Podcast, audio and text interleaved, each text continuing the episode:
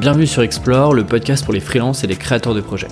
Je m'appelle Alexis Minkela et chaque mercredi, je discute avec un ou une freelance pour comprendre sa façon de gérer son activité, d'organiser son temps et de développer des projets plus personnels. Cette semaine, j'accueille Thomas Burbidge sur le podcast. Alors Thomas, il est freelance depuis presque 3 ans en stratégie de marque et communication digitale. Et d'ailleurs, je lui ai demandé en quoi ça consistait et de quelle manière il accompagnait ses clients. Thomas, il a aussi toujours des dizaines d'idées en tête. C'est aussi l'un de mes challenges du moment. Le podcast me donne plein d'idées et m'ouvre de nouvelles opportunités.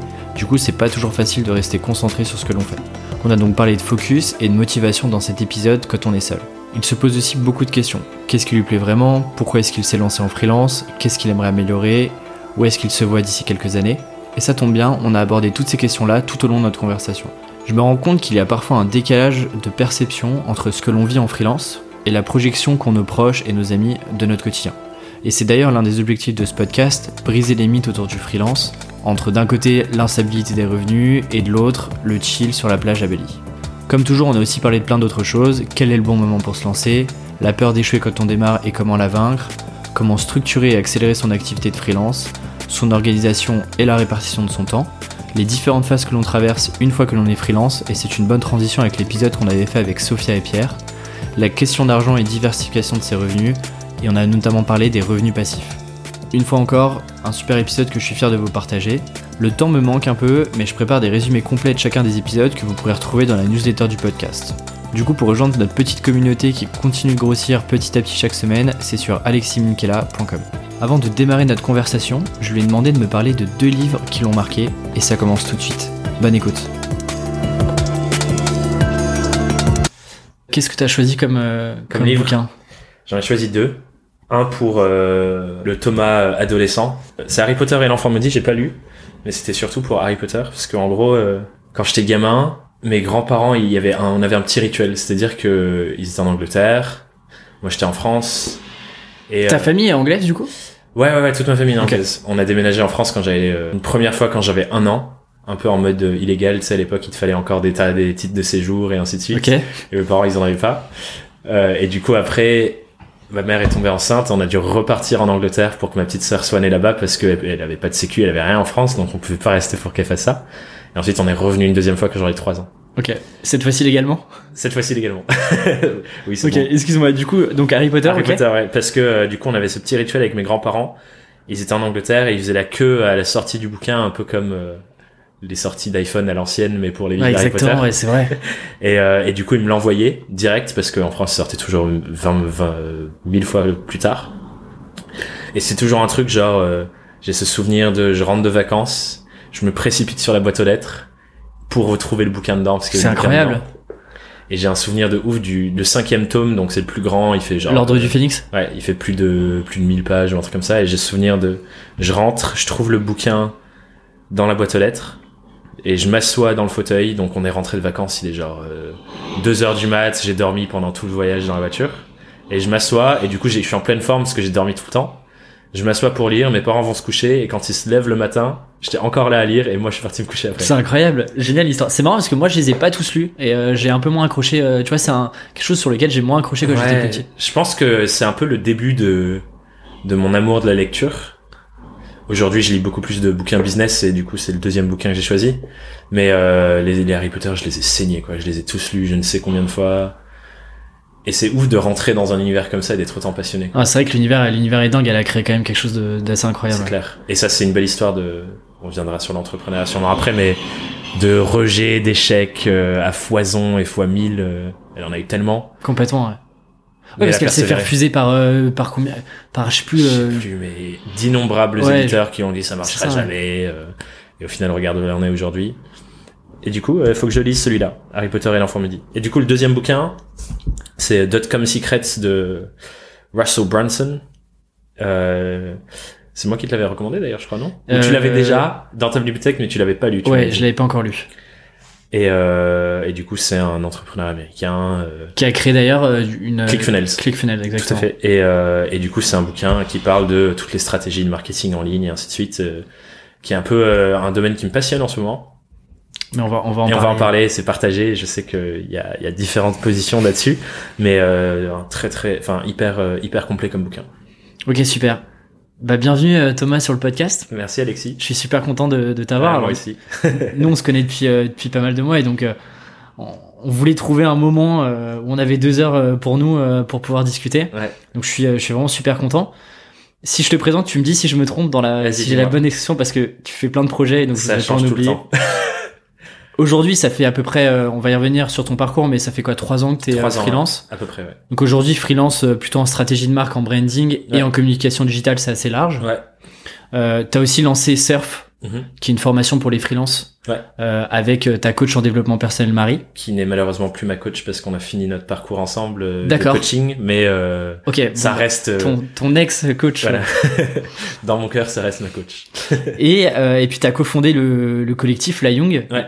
Euh, avec d'autres amis au départ. Et Avec puis, d'autres euh, amis au départ, et après il y a des gens. Enfin, je t'en parlerai un peu tout à l'heure si tu veux de, de ce parcours-là, c'est intéressant aussi. La première question qui me vient euh, un peu brute, c'est euh, est-ce que tu arrives vraiment à rester focus avec euh, avec ces différents projets? Je sais que là tu lances, euh, tu vas lancer prochainement aussi un podcast euh, Ouais. autour du freelancing. Comment faire Tu arrives quand même à rester focus sur euh, sur un peu tes objectifs euh, personnels et professionnels? Je crois que c'est euh, un de mes plus gros challenges de vie, c'est réussir à, euh, à rester focus comme tu dis. Et c'est marrant, il y a, euh, je, je pensais à cette image et je me suis dit qu'on allait l'aborder un moment. Quand j'ai rencontré Marie, et euh, c'était avant de me faire coacher par elle, elle a, elle a fait une image qui, je trouve, me, me ressemble très bien. Elle a dit, Thomas, t'es comme euh, un petit chiot, hyper euh, enjoué, et on peut lui lancer une croquette par là-bas, il va courir après la croquette, et tu lui relances une croquette dans l'autre sens, et il est même pas, il est même pas arrivé à la croquette qui repart direct dans l'autre sens pour aller chercher l'autre. Je confirme. trop excité par euh, par tous les projets qui arrivent, etc. Et elle dit, il faut que tu apprennes à devenir un, un chien sage, un grand, un, un peu plus vieux, et les croquettes elles restent sur le sol, il y a personne qui va les, les ramasser. Et le chien sage, il sait que les croquettes vont pas bouger, donc il va en manger une tranquille, puis il se retourne et il va tranquillement manger l'autre.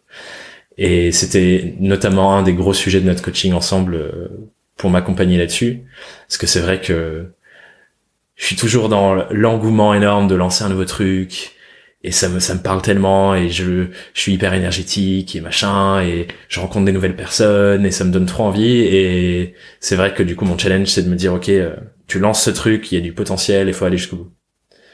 Et je pense que c'est aussi une question de genre test and learn et j'ai besoin de lancer des choses et et commencer à faire un truc pour voir si c'est effectivement le meilleur truc pour moi ou pas si c'est aligné et euh, et c'est aussi un besoin de passer par ces phases de euh, ok j'essaye ça je joue un peu à chaud froid quoi. Ok, je lance ce truc, c'est trop bien, etc. Ok, non, c'est pas vraiment euh, parfaitement aligné. Je vais aller un peu mettre mon focus ailleurs. Mais du coup, t'as t'as pas cette, euh, peut-être t'as un peu de ce pic de dopamine où euh, t'es hyper excité par un nouveau Ouais. projet. Et en fait, euh, quelques semaines passent et puis euh, et puis du coup, t'es beaucoup moins enjoué sur le projet, donc tu lâches. Est-ce que t'as eu des projets? Je suppose que on en a tous eu, mais est-ce que t'as eu plusieurs projets que t'as lancés et que t'as très vite abandonné parce que en fait, euh, Ouais. bah, ça t'excite un peu moins, euh, ça prend peut-être moins vite. euh? En fait, en général, ce qui se passe, c'est que j'engage un truc et il reste toujours là parce que c'est toujours une part de moi que je trouve importante. Et plutôt que de l'abandonner, je pense, je suis pas sûr qu'il y ait un projet où je me suis dit bon bah je le lâche complètement, euh, au revoir. C'est juste je les remets à, un peu plus tard. D'accord. Et, et ça, c'est aussi un truc que, que le coaching m'a apporté, c'est euh, arrête. On surestime toujours ce qu'on peut faire dans un très court terme Complètement. et on sous-estime toujours ce qu'on peut faire sur le très long terme. Et du coup, On, sous- ah, on surestime et on sous-estime sur le long terme. on sous-estime sur le long terme. Genre en une journée, on surestime tout le temps ce qu'on peut faire en une journée. On se fait des to-do list énormes et on sous-estime ce qu'on peut faire en une semaine si on se lève tous les matins et qu'on se met au travail de la même manière avec de la rigueur et, et de la répétition. Et euh, et du coup, je pense que c'est surtout ça. C'est j'initie des projets et je me maintenant j'ai de plus en plus euh, cette sagesse du vieux chien qui a déjà beaucoup vécu de me dire ok bah cette croquette là, ce projet là, Mhm. je le remets et je le ferai euh, dans un an, deux Ok. ans, cinq ans. Et c'est pas grave en fait. T'as le temps. On est encore très jeune. Genre j'ai 24 ans. Je, je sais que je vais, j'ai encore longtemps à faire des projets. J'ai encore longtemps à vivre et Ouais, à il y a encore un peu, un peu de chemin, quoi. Il y a encore un peu de chemin. En tout cas, euh, le quart de siècle n'est même pas parti, passé encore. Mais du coup, euh, du coup, c'est travailler sur cette sagesse-là de se dire, bah en fait, je peux les remettre à, à plus tard. Donc aujourd'hui, effectivement, euh, entre les, les choses que tu disais, je suis en train de me dire, ok, bah faut refocus, trouver une ligne directrice sur laquelle tu te concentres vraiment, Et du coup, en ce moment, c'est surtout entre euh, mon business perso et surf, la formation, et jouer sur ces deux rails-là, mettre en place des systèmes pour euh, que ça tourne de plus en plus, pas en automatique parce que c'est jamais 100% automatique, mais que ça roule de plus en plus vite, d'être de plus en plus productif là-dedans parce que t'as des process, t'as une manière de fonctionner. Et ensuite, du coup, d'avoir du temps de libre pour se dire, ok, maintenant que j'ai ça, ça tourne, c'est mon socle. Qu'est-ce que je construis en plus? Ok, bon, on va on va y revenir. Il y a plein de sujets que je vais aborder avec toi. Alors bien sûr, on va parler de ton parcours parce que euh, bah, beaucoup euh, te connaissent pas, et donc euh, tu as un parcours euh, hyper intéressant. Et j'ai aussi envie qu'on parle pas mal de ton quotidien, ouais. du coup avec tous ces projets-là, et aussi quelque chose qui m'intéresse parce que tu as, sauté le pas en co-créant ce, ce collectif-là, ouais. de comment est-ce que tu arrives à structurer ton activité et à la, euh, alors j'ai pas le j'ai pas le mot en français, mais à, à scaler cette activité-là ouais. pour pour accélérer aussi sur ton sur ton business. Et, euh, et puis il y a un dernier sujet qui m'intéresse et dont on a beaucoup parlé déjà, qui est euh, cette notion d'argent et de business, Mm. et euh, notamment autour de la formation. Ouais. Ça te va? Ouais, très bien. Je te propose de commencer par le début, du coup, ton parcours. Ouais. Euh, toi, t'as, alors, j'allais dire, t'as pas été salarié. Je fais un raccourci. T'as quand même fait une alternance, je crois, en deux ou trois ans, je sais plus. Complètement.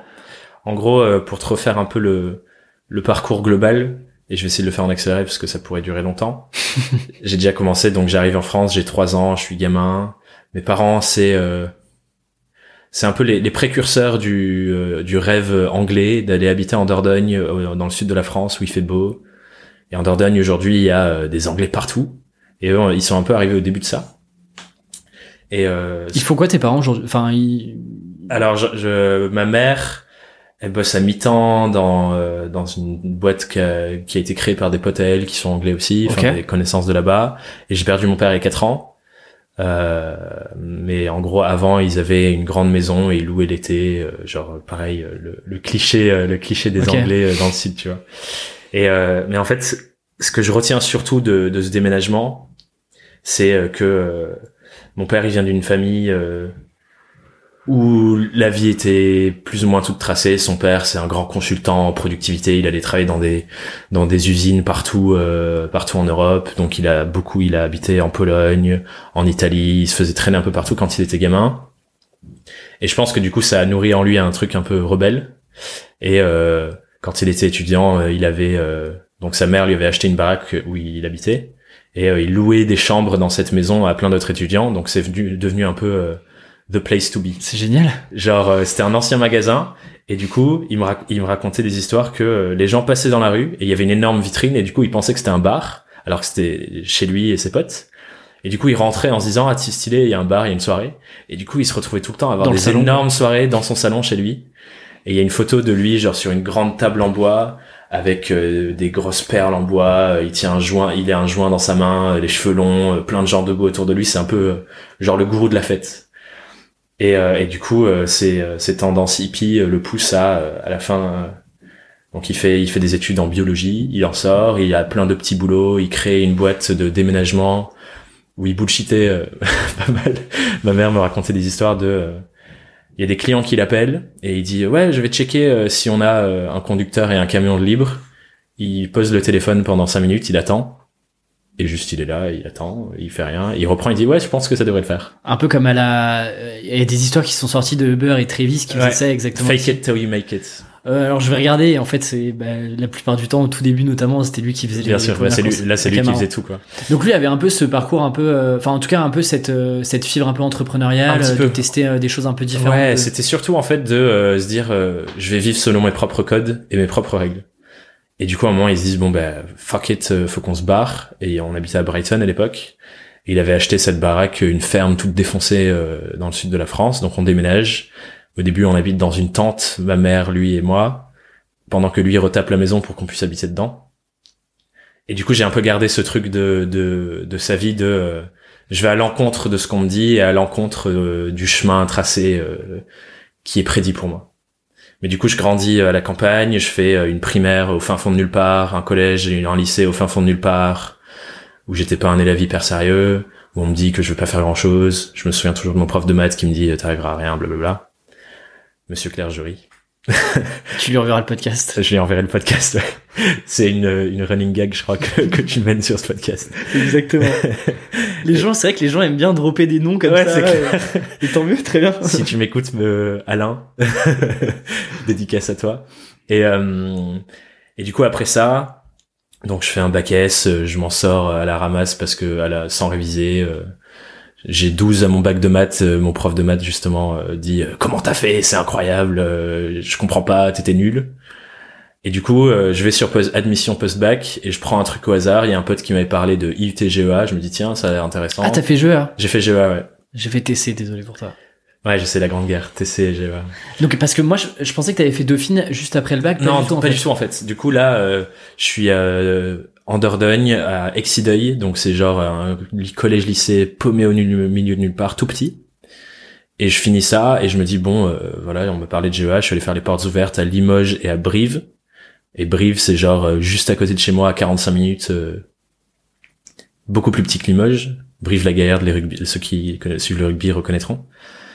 Et il y a pas grand chose là-bas. hein. Mais du coup, je, je dis bon, je vais aller à Brive, c'est plus proche de chez moi. euh, J'ai la flemme de, enfin, voilà, je peux rentrer le week-end pour jouer au foot. euh. Il y avait Interville à Brive. Moi, je me souviens que j'étais. Interville. Belle ref. J'ai des souvenirs où j'étais Et petit. voilà, euh, ça te donne un peu l'image de ce qu'est Brive-la-Gaillarde Ouais, par rapport à, à Paris, tu vois. Et du coup, je vais là-bas, je fais mes deux ans et et du coup, en fait, je trouvais tout tellement facile. Genre, je suis, j'ai toujours eu des facilités à l'école.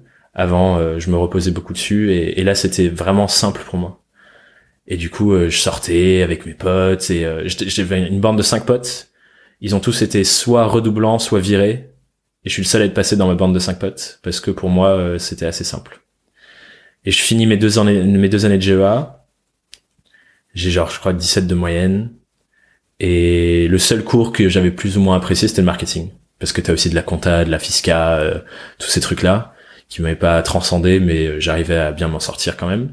Et je vais voir ma prof de marketing et je dis, euh, je sais pas quoi faire. Qu'est-ce que tu me recommandes de faire Euh, Mhm. Voilà, j'aime bien le marketing. Et elle, elle avait fait Dauphine. Et elle m'a dit, bah voilà, t'as des bonnes notes, euh, essaye d'aller au Dauphine. En plus, c'était Paris, du coup, à l'époque. euh, Ouais, du coup, enfin moi, je- j'étais jamais venu à Paris. euh, Enfin, j'étais venu une fois en vacances. euh, J'avais fait le- les photos de touristes sur la Tour Eiffel. euh, C'était ça me- ma vision de Paris. Et du coup, en fin de, à la fin de cette année de GEA, j'avais un stage en Australie de quatre mois Ouais. que j'allais faire.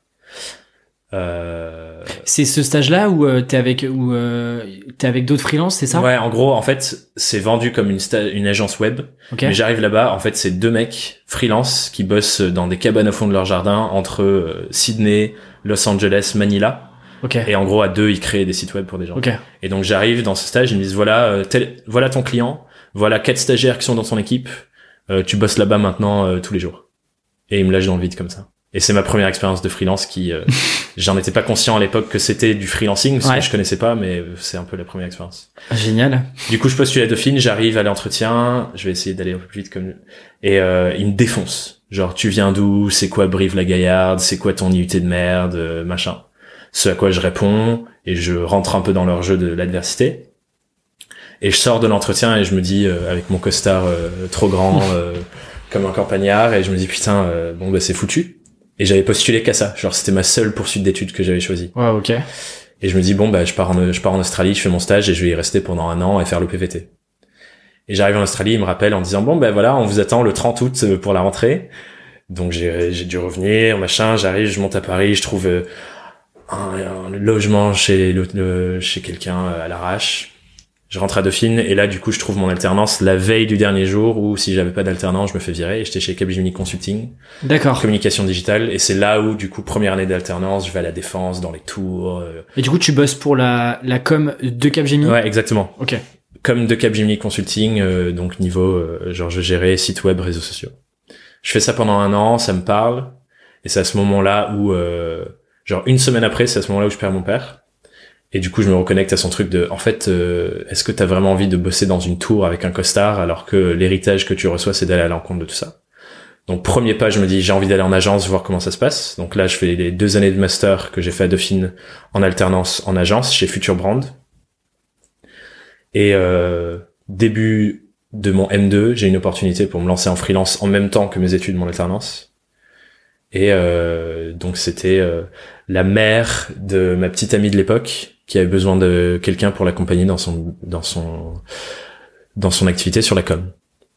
Et elle me dit euh, ouais euh, donc ma, ma copine de l'école me dit ouais ma mère elle aimerait euh, travailler quelqu'un qui a tes compétences etc est-ce que ça te dit je me lance en freelance et c'est un client avec qui je travaille encore aujourd'hui qui me suit du coup depuis le, le tout début et euh, je commence ça puis j'ai un autre client puis un autre client puis un autre client et au bout d'un du d'un genre quelques mois j'étais en études je travaillais que le soir et le week-end et je gagnais déjà euh, trois fois le salaire que j'aurais pu gagner euh, À temps plein, à temps plein à l'agence Ouais, ça me parle pas mal junior. aussi. euh. Et du coup, je me dis, putain, mais en fait, euh, si tu te mets à plein temps à faire ça, genre, qu'est-ce qui t'empêche, en fait? Il y a un modèle là qui est intéressant. Et là, je me reconnecte à euh, propre boss, euh, vivre comme tu veux vivre, enfin, tous les, tous les différents rêves qui viennent et qui me reconnectent aussi à mon père, parce que c'est, il y a tout un voyage de changement de mentalité sur ça aussi et de chercher du sens. Et, euh, et du coup, à la fin de mon alternance, j'arrive dans le bureau de ma directrice à l'agence avec la directrice de mon, de mon master. Je leur dis, voilà, euh, C'est terminé. c'est terminé, je me lance en freelance. Et c'est vraiment ce que je veux faire, et c'est mûrement réfléchi, etc.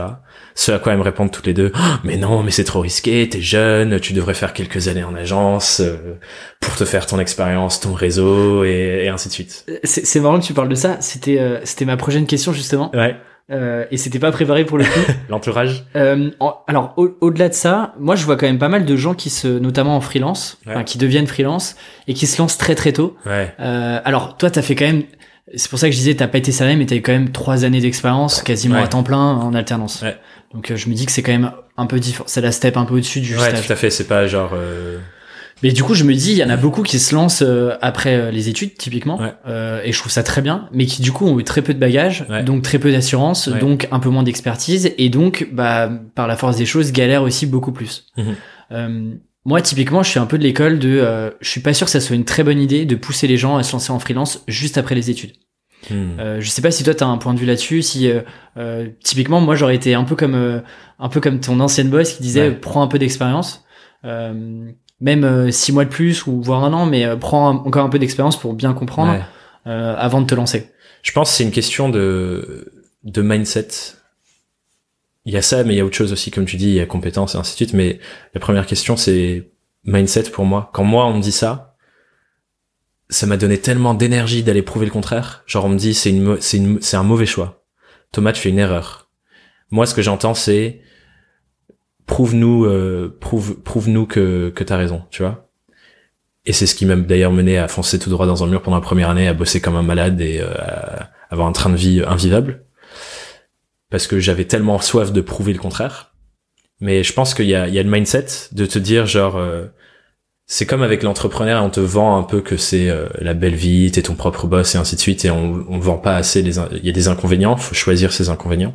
C'est ça que je trouve beau, c'est on choisit les inconvénients qui nous plaisent le plus. Mais faut réussir à dépasser les challenges et avoir le mindset de se dire, ok, je tombe là, je me relève, je tombe là, je me relève. Et c'est un peu l'image du surfeur euh, qu'on qu'on a avec euh, avec surf. Donc je pense qu'il y a une grosse question de mindset. Et après, je pense qu'il y a il n'y a pas de vraies règles. Il n'y a pas de se dire euh, c'est mieux de faire deux ans, de faire ton expérience, de te lancer. C'est mieux de te lancer direct. C'est très propre à tout le monde. Je pense qu'il y a des gens qui ont une grande facilité à apprendre par eux-mêmes et à se former, lire des bouquins, appliquer direct, regarder des vidéos, faire des formations en ligne. Dans Surf, par exemple, là, il y a une fille qui vient de nous rejoindre. Elle a 20 ans. Elle a arrêté l'école après le bac. Ça fait deux ans qu'elle est freelance et elle se dit, euh, voilà, euh, le modèle à l'école, euh, j'apprends pas, je suis pas assez engagé euh, et ça me ça me correspond pas. Donc elle arrête après le bac, elle se lance. Ouais. Et là, ça fait deux ans qu'elle est freelance, que ça tourne et elle a envie de passer au next step parce que elle, sa méthode d'apprentissage, c'est sur le terrain. Et je pense que c'est propre à chacun du coup. C'est ça, j'allais dire. En fait, là pour le coup, il y a une vraie, il y a une vraie question d'état d'esprit, mais Ouais. en fait, on le voit et tu, tu dois le voir encore mieux que moi parce que dans des meet-up ou, Ouais. ou ce genre de choses, j'ai l'impression aussi parfois, on avait encore cette discussion la semaine dernière sur euh, les gens. J'ai l'impression que beaucoup de, de gens se lancent en freelance pour les mauvaises raisons. Hmm. C'est-à-dire euh, pour euh, effectivement le train de vie qui est euh, qui peut être sympa, mais qui n'est pas toujours sympa. Ouais. Euh, et en fait, tu le choisis aussi. Ouais. Euh, et du coup, j'ai l'impression que les gens, en fait, euh, euh, un peu comme euh, un peu l'image des startups qu'on peut avoir, qui est hyper idéalisée. Les gens se lancent euh, rapidement parce que je veux pas être euh, en salarié, Mhm. ok? Mais euh, mais du coup, bah derrière, on se retrouve confronté à, bah il y a, c'est quand même, on est sur un gros marché, il y a aussi des concurrents entre guillemets. euh, il faut sortir du lot et effectivement, quand on a moins d'expérience, qu'on n'a pas compris comment fonctionne un peu une organisation dans une entreprise, Mhm. comment est-ce que tout s'imbrique, comment euh, tu vois, aller dans une entreprise, par exemple, ça permet aussi de se rendre compte du niveau ou de la, des attendus, tu vois, des, euh, ouais, des- du niveau d'attente qu'on qu'on attend de toi quand t'es euh, prestataire, par exemple. Mhm. Et je trouve que c'est quelque chose que euh, bah t'acquiers, euh, que tu peux acquérir, oui, en freelance, mais peut-être plus dans la douleur que si t'avais fait six mois où t'avais un peu rangé rangé ton frein et, euh, et que tu te lançais après, quoi. Je vais rebondir sur ce que tu dis sur le dans la douleur. Je suis vraiment de l'école de euh, échouer c'est apprendre et pas échouer c'est échouer. Et en vrai, un conseil que je donnerais aux gens qui veulent euh, avancer sur les choses et qui sont prêts à affronter cette douleur, parce qu'effectivement c'est là où pour moi on apprend le plus quand t'es dans le fossé. Si on me demandait Thomas, c'est quoi le conseil que tu peux donner à des gens qui veulent vraiment avancer dans leur truc et apprendre plein de choses, c'est lance-toi en freelance, casse-toi la gueule, et ensuite demande-toi si c'est fait pour toi. Mais effectivement, tu vas te casser la gueule, c'est normal. Et tu vas échouer, c'est normal. Parce que pour moi, l'entrepreneuriat, et pour moi le freelance, c'est de l'entrepreneuriat, c'est un outil de développement personnel et professionnel incroyable. C'est-à-dire que effectivement, si je me lance en freelance, je sais pas comment ça fonctionne les organisations, je sais pas comment vendre. Comment mieux apprendre à vendre que d'être obligé de le faire pour ma survie? Oui, complètement. Alors un peu que être pied au mur, un peu être euh, dos au mur Ouais. et puis euh, moi, c'est un truc en que j'ai fait et quand j'étais freelance au début, j'ai j'ai vendu des trucs, je savais pas les faire. Parce que je savais qu'une fois que je l'avais vendu, que j'étais engagé de devoir le faire, je j'avais assez confiance en moi de me bouger le cul pour apprendre à faire ce truc. Et que je savais que voilà j'ai un engagement je le tiendrai coûte que coûte. Je suis prêt à y passer des nuits à apprendre à le faire avant de devoir avant de le faire concrètement pour ce client. Et vendre ce truc que je ne savais pas pas faire c'est un accélérateur pour moi. Et il y a un mec euh, j'ai des potes à moi qui étaient à Dauphine pas dans mon master mais qui ont eu un entrepreneur euh, de France qui est parti en Amérique. Je sais plus comment il s'appelle un français qui fait des podcasts aussi. Son podcast il s'appelle Vlan je crois je sais pas si ça te Oui, parle. ok. Ils ont eu un cours avec lui et lui il a dit si j'ai un conseil à vous donner c'est devenez indépendant le plus rapidement possible parce que c'est là où vous apprendrez le plus. Et j'ai l'impression la dernière fois que j'avais cette discussion je, dis- je disais à quelqu'un ouais ça fait euh, je ne sais combien de trois ans et demi et ma copine elle me dit mais en fait Thomas non. Ça fait presque même pas trois ans que t'es freelance. Et je lui dis attends mais sérieux? Je recompte? Et elle avait raison. Et j'ai j'ai l'impression d'avoir tellement appris que j'ai l'impression que ça fait genre euh, toute ma vie que je suis indépendant parce que j'ai appris tellement de choses dans ces trois dernières années sur moi, sur comment j'ai envie de vivre, sur c'est quoi ma vision pour le futur, sur comment c'est de bosser pour moi, enfin tellement de leçons professionnelles aussi. Et je trouve que c'est un accélérateur de ouf sur ça. Et, et du coup, aujourd'hui, qu'est-ce que tu vends euh, si tu arrives à, à- Comment est-ce que tu te vends en trois phrases euh, à tes clients Qu'est-ce que Ouais. tu leur proposes aujourd'hui? Alors en gros, ce que je dis, c'est que euh, j'aide mes j'aide mes clients, entrepreneurs, euh, entreprises, associations, entrepreneurs, etc., à comprendre et concevoir le message, l'histoire et le mouvement qu'ils portent au travers de leur marque. Donc c'est ça mon, mon, mon, métier, c'est de la stratégie de marque et du, du storytelling de marque. Mais euh, et on se retrouve beaucoup avec euh, d'autres personnes que je connais qui travaillent dans- là-dedans. C'est euh, voilà une marque aujourd'hui. On a tous une marque, qu'on le veuille ou non. Même un freelance, il a sa propre marque. On parlera peut-être après du personal branding, mais on est tous en fait des marques en soi. Qu'est-ce que c'est une marque? Une marque, c'est ce que les gens disent de toi quand t'es pas dans la pièce. Et ça s'applique à des organisations comme un Nike ou à euh, des personnes physiques comme un Alexis Minchella. Minkela, pardon, je sais plus comment on dit. Non, c'est ça. La deuxième était la bonne. Minkela. Et du coup, euh, là, je vais sortir prendre un café avec les gens, je vais parler de toi, c'est ça ta marque.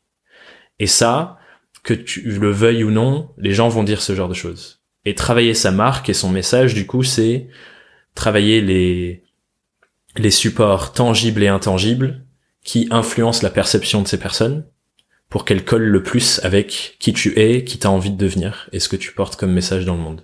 Mais ça me parle parce que c'est vrai que tout le monde parle de branding, de, de marque, Ouais. d'image de marque. Mais euh, quand tu creuses un peu, en fait, les gens ont tout de suite euh, en tête euh, charte graphique, identité visuelle, Complètement. logo, Complètement. euh, nom, baseline, etc. Alors qu'en fait, j'ai l'impression qu'il y a des choses. euh, alors, je suis pas expert en marque, hein, mais il y a des choses un peu plus profondes, Ouais. que ce soit des principes, que ce soit euh, même de la vision. Ça Complètement. paraît euh, euh, hyper large, mais c'est c'est vrai. Complètement. C'est quoi du coup le toi le comment est-ce que tu accompagnes euh, je sais pas deux trois idées euh, de comment est-ce que tu tu travailles sur la partie un peu plus intangible? Ouais. du coup de de leur euh, de leur mouvement ou de ce qu'ils incarnent eux-mêmes. Ouais, complètement. En gros, euh, moi, ce que les gens veulent, vont toujours vouloir du tangible quand tu travailles sur la marque, comme tu le dis très bien, un, une identité visuelle. Je fais beaucoup de conseils avec des graphistes. Je conseille les graphistes pour bien transformer le message qu'on doit porter dans une identité visuelle. Les gens voudront toujours du tangible, que ce soit ça, que ce soit euh, un client avec qui je vais travailler là, eux, ils ont besoin de, de méthodes de prise de décision. Ils savent pas prendre des décisions par rapport à leur business parce qu'ils hésitent entre deux trucs. Est-ce qu'on est plutôt ça? Est-ce qu'on est plutôt ça? Est-ce qu'on valorise le client ou ça? Et pour moi, la marque te permet de faire ça. Ta marque te permet de prendre des décisions aussi par rapport à où tu as envie d'aller. Et du coup, il y a toujours des éléments tangibles qu'il faut qu'il faut faire tomber. Euh, mais du coup, moi, un de mes outils de travail principaux, principe, mon outil de travail principal, principal, c'est euh, un brand book. Un brand book pour moi, c'est euh, comme euh, la Bible pour euh, pour la religion, mais c'est ton livre de marque. C'est-à-dire que c'est limite un bel objet, un beau bouquin que tu as dans ton entreprise. T'as un stagiaire qui arrive, il doit le lire pour comprendre qui t'es, c'est quoi ta boîte, vers où tu vas, c'est quoi l'enjeu. Tu mets quoi dedans du coup Je sais pas les, les trois grandes. Du coup, ça, ça peut être tous les outils classiques qu'utilise tout le monde qui fait de la stratégie de marque, vision, mission, blablabla. Bla, bla, bla. Mais moi, j'aime beaucoup plus tomber sur des principes, comme tu dis. C'est quoi les, les dix principes, les dix commandements de notre marque? Euh, Est-ce que, est-ce que, comme un Amazon, c'est euh, je valorise le client jusqu'au bout et le client, c'est mon ultime priorité? J'ai une histoire assez marrante de quelqu'un, sa boîte, il y a un paiement, un achat qui a été fait sur Amazon avec la carte de l'entreprise et ils savent pas ce que c'est. Genre un truc à la con, un 30 balles. Ils appellent Amazon, et Amazon a refusé de leur dire ce que c'était alors que c'était avec leur carte parce que ils disent la, la vie privée de notre client, ça regarde notre client et ça vous regarde pas vous. Et du coup, ça, c'est les principes de leur marque appliqués, mais vraiment de manière radicale. Tu vois. je comprends. Et pour moi, c'est ça, euh, c'est ça ta marque. En fait, ça te permet, c'est le premier filtre de tiens, j'ai envie de lancer ce projet. Tiens, euh, j'ai envie de recruter cette personne. Est-ce que c'est en raccord avec ta marque? Et ça, c'est ce que je dis aussi aux gens avec qui je travaille sur de la marque. C'est euh, quand tu recrutes quelqu'un, on s'en fout des compétences parce que tu as des milliers de personnes qui ont ces compétences. Est-ce que cette personne, elle incarne le message que tu as envie de porter? Est-ce que cette personne sera capable de faire des, prendre des décisions en rapport avec les décisions que ta marque prendrait? Si c'était une personne, est-ce que ces deux personnes, la personne que tu recrutes, c'est ta marque, qui est une personne entre guillemets, prendrait la même décision? Et c'est ça les critères de recrutement pour moi. Euh. Hyper intéressant. Est-ce que tu as, euh, je sais pas, une ressource euh, que tu, tu, pourrais recommander à quelqu'un comme moi, par exemple, qui, qui connaît un peu la marque, mais mm pas en profondeur. Ça peut être, je sais pas, un livre, un blog, euh, ou quelqu'un que tu suis, un podcast, euh, peu importe. Je pense que la manière dont, dont je l'aborde aujourd'hui, c'est euh, un mix de plein de différentes choses. C'est autant de ce que j'ai appris en agence, de bouquins, genre, il y a un bouquin que j'ai chez moi qui est vraiment cool, qui s'appelle Branding in Five and a Half Steps. Le nom de l'auteur m'échappe. Mais là, c'est très orienté, comme tu dis, identité visuelle, genre les deux premiers steps, c'est l'histoire que tu portes et ainsi de suite, messaging, et 4-5, et la partie entre les deux, c'est sûr comment tu intègres ça dans les... Au quotidien. Voilà, dans les outils classiques de nom, identité visuelle, et ainsi de suite, logo. Donc il y a ça. Je me rends compte que ce que j'apprends dans le milieu du coaching aussi, de me faire accompagner et d'observer beaucoup tous ces coachs en ligne, enfin les, les grands coachs genre de David Laroche et ainsi de suite, c'est que j'utilise de plus en plus ces outils-là aussi dans mon travail. Donc là, par exemple, euh, ce que j'apprends de, de, Marie et qu'on met dans Surf, c'est beaucoup d'outils d'intelligence collective. Et ça me parle beaucoup. Et du coup, je l'intègre dans ma méthodologie de travail aujourd'hui. Type workshop? Type workshop et type genre... Euh, là, là, je vais travailler avec un client sur le mois d'avril. Et euh, je leur dis, voilà, euh, je suis pas expert de votre secteur. Et je ne deviendrai jamais expert de votre secteur. Mhm. Ça fait trois ans que vous avez votre boîte. Vous connaissez tout ça mieux que moi. Mon objectif, c'est de faire sortir les clés et les, euh, les, les petites bribes euh, de de pensée et de d'insight pour votre marque, mais au sein de toute votre équipe. Donc ils sont 18 dans leur boîte. Et mon taf, c'est d'aller creuser dans ces 18 cerveaux pour faire ressortir les trucs qui vont être vraiment porteurs sur le long terme. Forcément, je vais aller chercher des trucs sur le marché et ainsi de suite.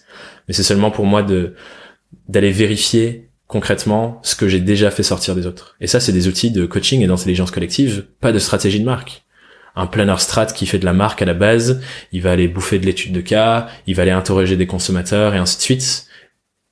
Et il va pas forcément se baser sur la, connaissance intrinsèque euh, de la marque elle-même, tu vois. Et sur l'équipe aussi que, et sur l'équipe qui porte ça.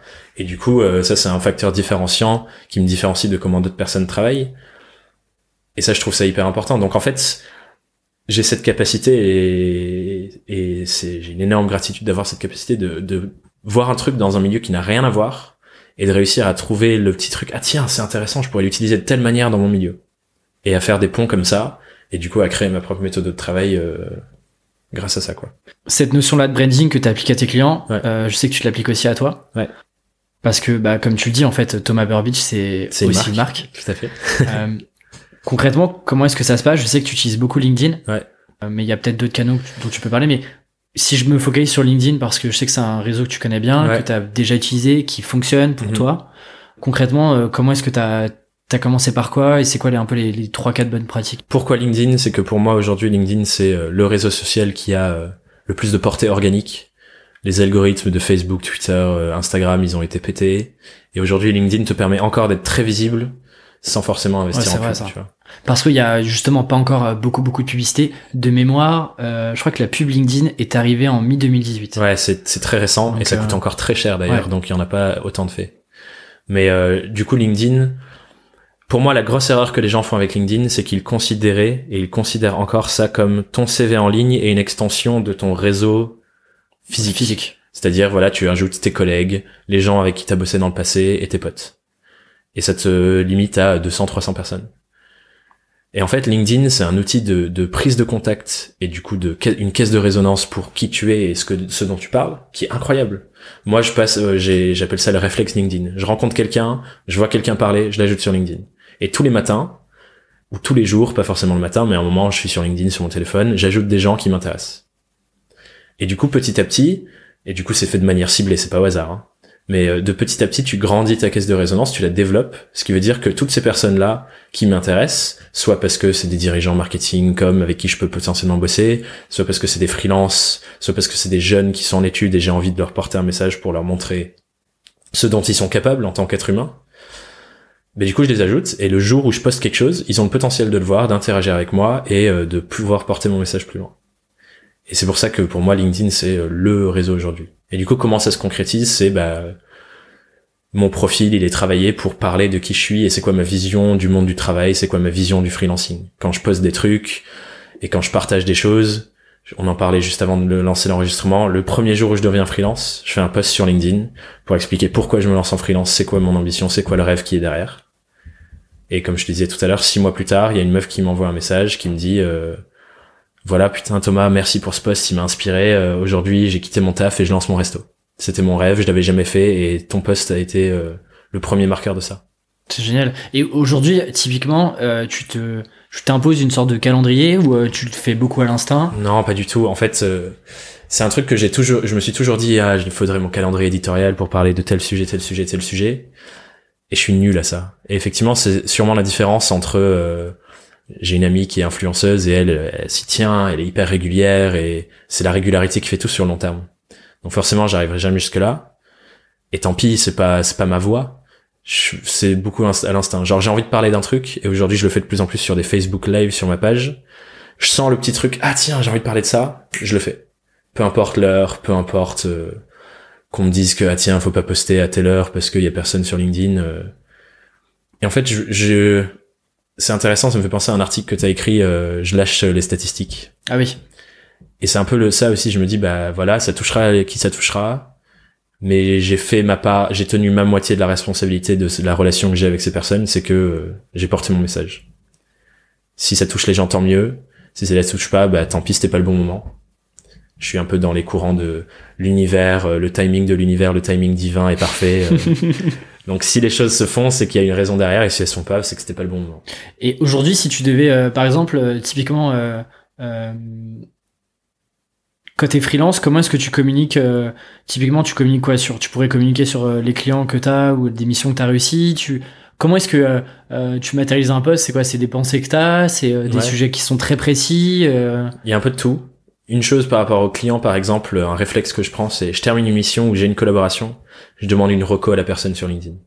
Et ça, c'est un truc, ton profil, il remonte. euh, Ça a un impact, ça Ouais, ça Les recos ça, ça a un impact énorme sur ton profil qui remonte dans le listing. Donc aujourd'hui, par exemple, j'ai construit mon profil pour que si tu tapes freelance storytelling, freelance branding, je remonte dans la liste. Ah, c'est excellent. Je savais pas que les recos avaient un poids. euh. Bah en fait, c'est c'est comme le SEO pour un site web, sauf que dans la recherche LinkedIn, c'est la même chose. Ce qui est dans ton profil Donc, comme des mots-clés, ça te fait ressortir dans la recherche. Et plus t'as de recos, en fait, plus ton profil est dense, plus t'as écrit d'articles, plus t'as des recos, plus tes expériences sont bien remplies, plus t'as des liens sortants, entrants, etc. Plus tu vas remonter dans les résultats de Ce recherche. qui paraît logique. Ce qui euh. paraît logique. Et en gros, plus tu interagis avec la communauté, bah, plus t'es valorisé comme un membre euh, important sur LinkedIn. Ok, super intéressant. Donc ouais, après, donc ça peut être ça, ça peut être des articles sur ton expertise, un peu comme sur un site, mais sur ton LinkedIn ou qui revient, redirige vers le site. En fait, et après, ça rentre dans stratégie digitale, qui est un autre, un autre euh, sujet. Mais euh, ça peut être ouais un post sur ah tiens, je viens de finir telle collaboration avec un client, voilà, voilà ce que ça a donné, voilà son retour. Moi, c'est beaucoup sur euh, le message que j'ai envie de porter aux freelance, avec des exercices que je leur donne. Enfin voilà, j'interagis beaucoup sur ça, notamment pour surf. Mais euh, ouais, c'est c'est un peu de tout quoi. Et faut, c'est à toi de se dire, ben voilà, j'ai envie de parler de quoi, qu'est-ce qui est au service de moi, de mon activité et de ma marque, et de quoi je parle. Ok. Euh, Aujourd'hui, du coup, on, on l'a dit, t'as beaucoup de projets. Mhm. Euh, malheureusement, les journées qui font 24 heures, il faut quand même un peu dormir. Merde, putain. Euh, comment est-ce que tu arrives à pas te perdre et à être efficace chaque semaine? Est-ce que t'as, euh, je sais pas, est-ce que t'as des, tu t'es mis en place une rigueur euh, euh, Tu vois, typiquement, moi, j'utilise beaucoup Google Agenda. Tout est ma vie est sur euh, Google Agenda Mhm. parce que du coup, je me fais des slots, etc. Est-ce que toi, t'as des, tu fonctionnes comme ça? Comment est-ce que tu fonctionnes toi la semaine ou, euh, je sais pas au mois euh, si t'es plus long euh, co- Comment est-ce que ça marche tout ça? Je me rends compte que c'est assez évolutif. Euh, Il y a un moment où c'était euh, pareil que toi, tout sur l'agenda.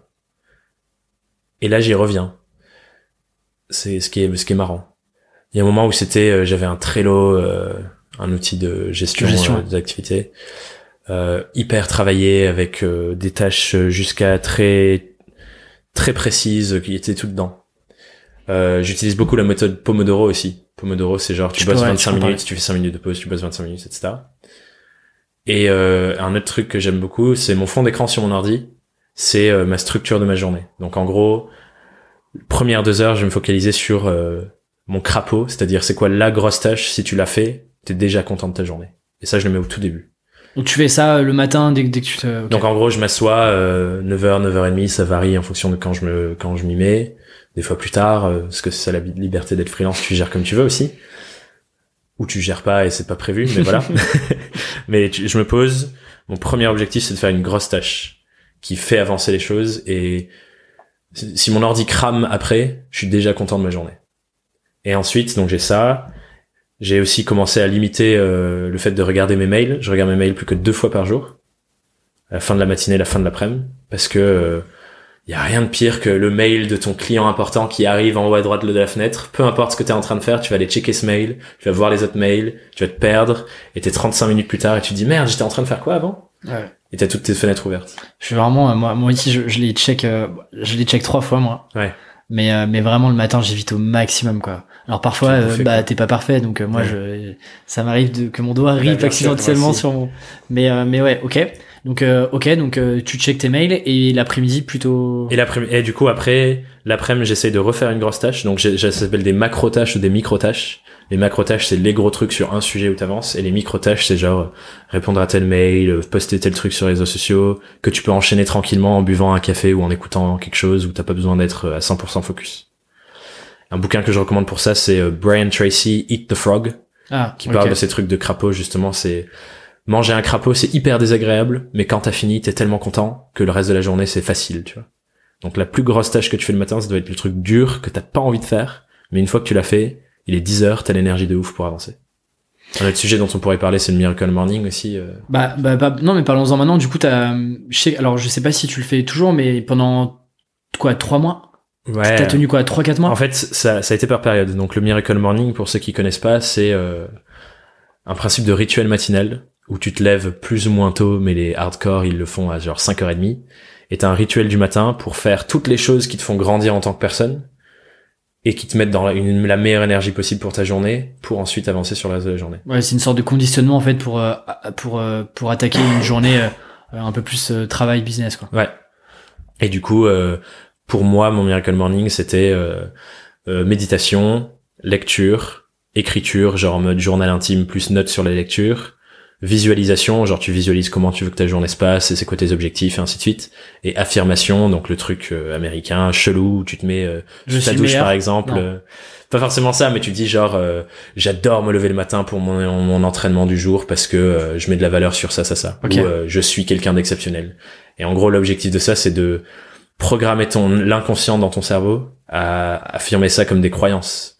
C'est-à-dire qu'on a tous des croyances de je suis pas capable de faire ça et c'est parce qu'on se les a répétées tellement de fois que c'est ancré. Et du coup l'idée c'est de les ancrer à l'inverse et en le disant à, à haute voix ben ça ancre encore plus. Donc dire des trucs positifs qui euh, conditionnent ton cerveau. Alors tu disais je faisais, c'est-à-dire qu'aujourd'hui tu le fais plus? Alors donc première fois que je fais ça c'est quand je suis encore à l'agence et là je l'ai fait pendant euh, comme tu disais 3 4 mois Ok. où je me levais tous les matins euh, entre 5h30 et 6h.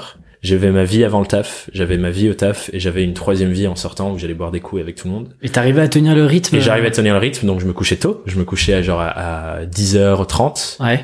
je me levais à 5h30 donc en vrai ça fait des nuits de 7 heures, euh, c'est pas non plus ridicule. Bah, c'est vrai que moi, non, moi j'ai vraiment besoin de dormir. Après ça dépend des gens effectivement, t'as il faut trouver son cycle de sommeil, t'as des apps, t'as tous ces trucs ouais. Là j'ai envie de m'acheter une Oura Ring, c'est un truc qui te permet de traquer ton sommeil, euh, C'est quoi, un anneau euh, C'est un anneau connecté à ton téléphone avec une app. euh, je suis très gadget, j'adore les petits gadgets techniques utiles et inutiles. Mais du coup, j'ai envie de m'acheter ça parce que ça me fait kiffer. Et du coup, quand tu trouves ton bon cycle de sommeil, il faut se caler sur ça, bien sûr. Euh, Il y a des gens, euh, 7 heures, c'est pas du tout assez. Il y a des gens, 4 heures, c'est assez, tu vois. Complètement, ouais. Et euh, mais du coup, j'avais l'impression que mes journées étaient illimitées. Le matin, c'était développement personnel, lecture, j'avançais à fond. Après le taf, et après le soir, c'était euh, vie sociale. Et du coup, j'avais lâché un peu, où je le faisais par intermittence un jour, machin. J'ai repris là en janvier à fond. Ouais, c'est ça, je me souviens. Je ouais. l'ai fait tous les jours et en gros j'ai un problème d'épaule. Euh, Mon épaule se luxe euh, très très très souvent. Je me luxe l'épaule début février et ça m'a cassé dans mon rythme. J'ai j'ai complètement lâché et là je me re- je reprends euh, progressivement. Progressivement. Donc là lundi par exemple je suis levé à 6h30. Je suis allé à la salle à 7h. J'ai fait mon truc de course à pied. J'ai fait mon petit sauna. Je suis rentré. J'ai lu. J'ai pris mes notes. Enfin et je reprends progressivement donc. euh, en janvier, je l'ai fait vraiment en mode bourrin pour me me re-ancrer un peu dans l'habitude. Et maintenant, je La- sais qu'elle est Les là. bonnes habitudes de janvier. euh, Exactement. Et là, elle est encore là. Elle est là quelque part. C'est juste une question de réactiver le truc et de dire, OK, euh, relance-toi. Donc c'est plus facile parce que je me suis déjà reprogrammé pour que ce soit la norme. Ouais. En fait, aujourd'hui, la norme pour moi, c'est de me lever à 6h30. C'est pas de me lever à 8h30. Tu vois. Et, et tu l'as fait et en plus c'était pas forcément euh, si compliqué que ça. C'est Euh, juste une question de mental, en fait. C'est juste euh, ton réveil sonne, tu te lèves, il y a des stratégies à mettre en place. Genre moi, mon réveil, il est dans le, dans le salon, presque dans la cuisine, donc je suis obligé de me lever, d'arriver. J'ai un, à côté de mon téléphone, j'ai un verre d'eau rempli, je bois mon verre cul sec, je me fous de l'eau sur la figure et j'ai plus envie de me coucher. Alors que si ton téléphone il est là à côté du lit, tu le mets sur snooze, des fois t'es à moitié inconscient, boum, tu te recouches. Donc il y a des stratégies pour ça, mais effectivement au bout d'un moment c'est juste une question de mindset et d'habitude. Ouais. Alors, je sais que les journées sont cool, euh, tu gères un peu tes journées aussi comme, euh, comme on veut quand on est Ouais. freelance, euh, et c'est super cool. Il y a aussi une réalité un peu moins fun. Mhm. Euh, alors je sais pas si toi tu l'as expérimenté, mais, euh, mais moi je le vois où parfois, bah, en fait, je suis pas finalement euh, 6 mètres de mon temps que ça, euh, suivant les journées, suivant les clients que j'ai, suivant les Mhm. échéances. Est-ce que, et j'en parlais avec Pierre et Sophia qui sont déjà passés dans le podcast, Ouais.